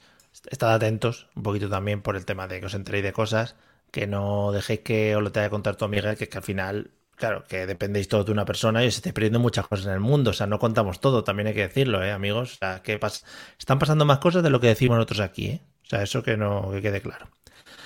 Vale, genial. Pues nada, eh, ya digo, eh, resumen maravilloso y perfecto. Eh, dentro de cinco años volveremos a hablar de esto. No volvemos, no vamos a hablar más de Francia hasta dentro de cinco años, a no ser que pase algo. Y a partir de ahí, pues ya que cada uno vaya sacando sus conclusiones. Eh, solo un pequeño apunte para finalizar. Eh, ¿Puede haber un reflejo de algo de lo que hemos visto en las elecciones francesas en las españolas del año que viene? No, no creo que tengan. No, no creo que tengan demasiado reflejo, ¿no? Vale. Eh, sobre todo porque aquí todavía los partidos tradicionales de centro izquierda y centro derecha todavía tienen fuerza. Tan fuertes, tan fuertes. Por lo menos no en el corto plazo, veremos, veremos, pero a priori parece, parece difícil que tanto Unidas Podemos desde la izquierda como Vox desde la derecha consigan eh, destruir a los partidos de centro. Eh, eh, y en parte que decirlo, eh, sí que es verdad que la fortaleza quizá de Partido Socialista y Partido Popular eh, tiene que ver con el hecho de la inexistencia de un centro fuerte en España. Sí, se ha visto claro, se ha visto claro durante estos últimos años, por lo que sea. El- pues ahí tenemos al pobre Albert, al pobre Paul. Bueno, salidas grandiosas de la política española por la puerta, bueno, por la puerta, por una Y, por puerta. el, y, por- y el Tony. Ah, no, que Tony se ha ido a otro lado ahora. Tony, ¿verdad? Bueno, Tony seguirá siempre defendiendo el español y el castellano desde donde él pueda. Pues nada, eh, vamos a escuchar los métodos de contacto y como siempre pasamos a nuestro showtime, que es una parte estupenda que muchos os perdéis, os lo tengo que decir, os lo perdéis porque a partir de aquí cortáis, no cortéis, que luego seguimos. Esto es como cuando ven las películas de Marvel, que la gente se queda en el cine viendo a ver si hay algo detrás. Suele haberlo, pues aquí siempre lo hay, ¿vale? Atentos, ahora.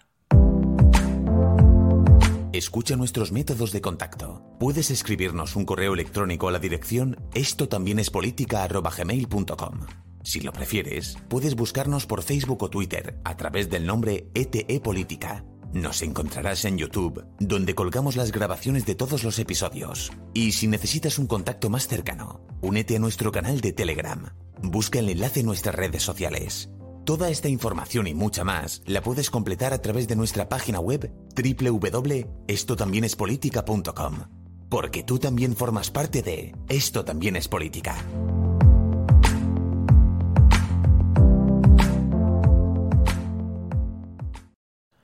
Es mentira, ¿eh? aquí no formas parte de esto también es política ni nada. O sea, aquí la gente que no se quiera echar luego, porque luego igual vas por la calle y dices, oye, que me han dicho que formo parte del podcast este, que tengo un podcast. No, tienes un podcast. O sea, tener un podcast es para gente, primero, gente con dinero, como nosotros, que como Y veis tenemos, tenemos esta infraestructura. Churcho, hace mucho que no saludamos ni a Churcho ni a, ni a Sergio Remember Solís.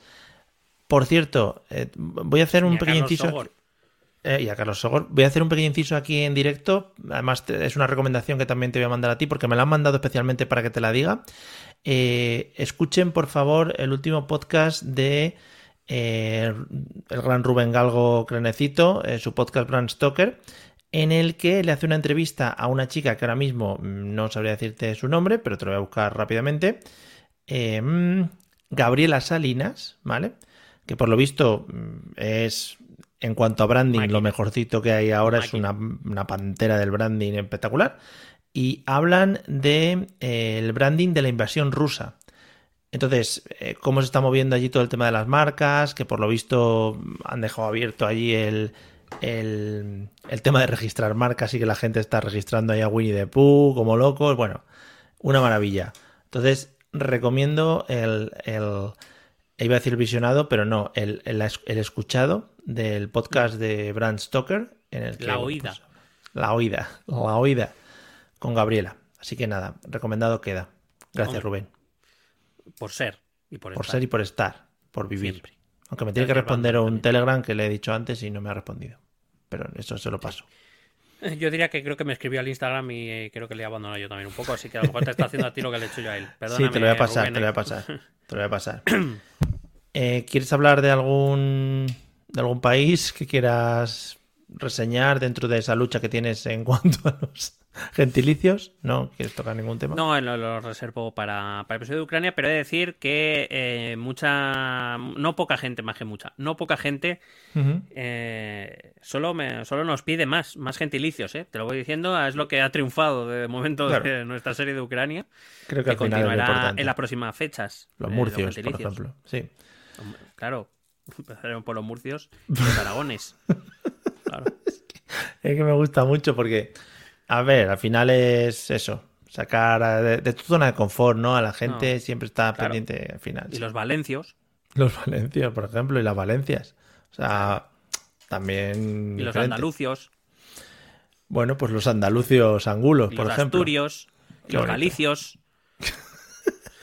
Es que a ti te tocan este tema No, y te claro, ven muy Me arriba. encienden, me encienden. A ver, Es lo normal. vamos a ver. Vamos Es a lo ver, se- normal. Se, está yendo el norte. Se está yendo el Bueno, norte ya. ¿Algo de comentar más sobre el señor este en la piscina con un salvavidas? No, que no sé. el- hubo una vez una época en que alguien olía leche, pues te huele a cloro. Camisa abierta también, que son muy bonitos, ¿eh? Y medio transparentar, cuidado, porque es de esa blanca que, que con el líquido pezoncillo, cuidado, se intuye, ¿eh? Cuidado Cuando lleva ya tres fotos ya eso transparenta, sí. Sí, Está sí, sí, feo. sí. Está feo. Hombre, mm, hombre, feo a lo mejor no, pero digamos que es un poco desagradable. Bueno, yo ya te lo digo, lo próximo va a ser TikToks bailando, porque lo que se lleva Sí, ahora, no y metaverso. Metaverso a ¿Todavía, tope. to- ¿Todavía no te acuerdas de cuando Soraya Sánchez de María fue a bailar al hormiguero? Que a lo mejor no nos acordamos de Sí, ese momento. sí, nos acordamos. Sí, sí, sí. Joder, Soraya, ¿eh? Madre mía, hubiéramos ¿Qué tenido ahí fue, una... qué- qué fue de, eh? Fua, un enfrentamiento ida-Soraya hubiera sido muy heavy ahora, ¿eh? Hostia, pero. Joder, lo que le hubiéramos agradecido, todos. Ojo, Ida, ¿eh? ¿Cómo está, eh? ¿Cuándo, ¿cuándo es el... ¿Cuándo es el congreso? Ya ha sido, todavía no ha sido, ¿no? El- El fin de semana que este fin de semana. Bueno, El 7-8 de mayo. bueno, bueno, bueno.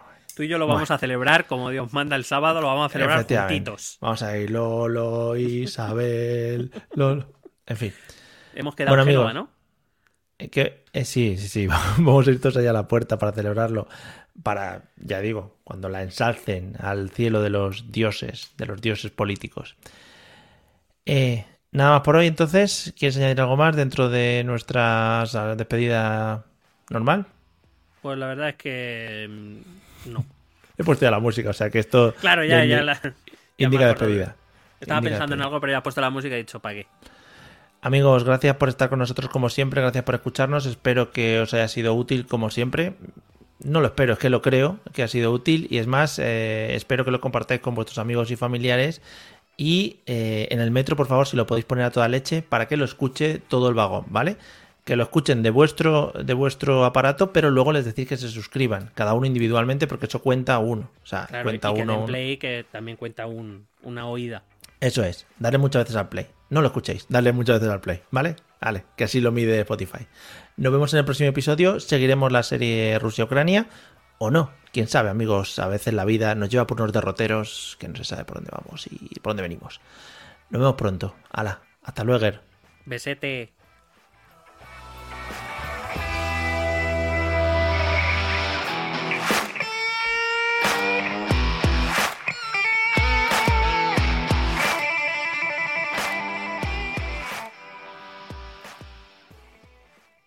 Hello, it is Ryan, and I was on a flight the other day playing one of my favorite social spin slot games on chumbacasino.com. I looked over the person sitting next to me, and you know what they were doing?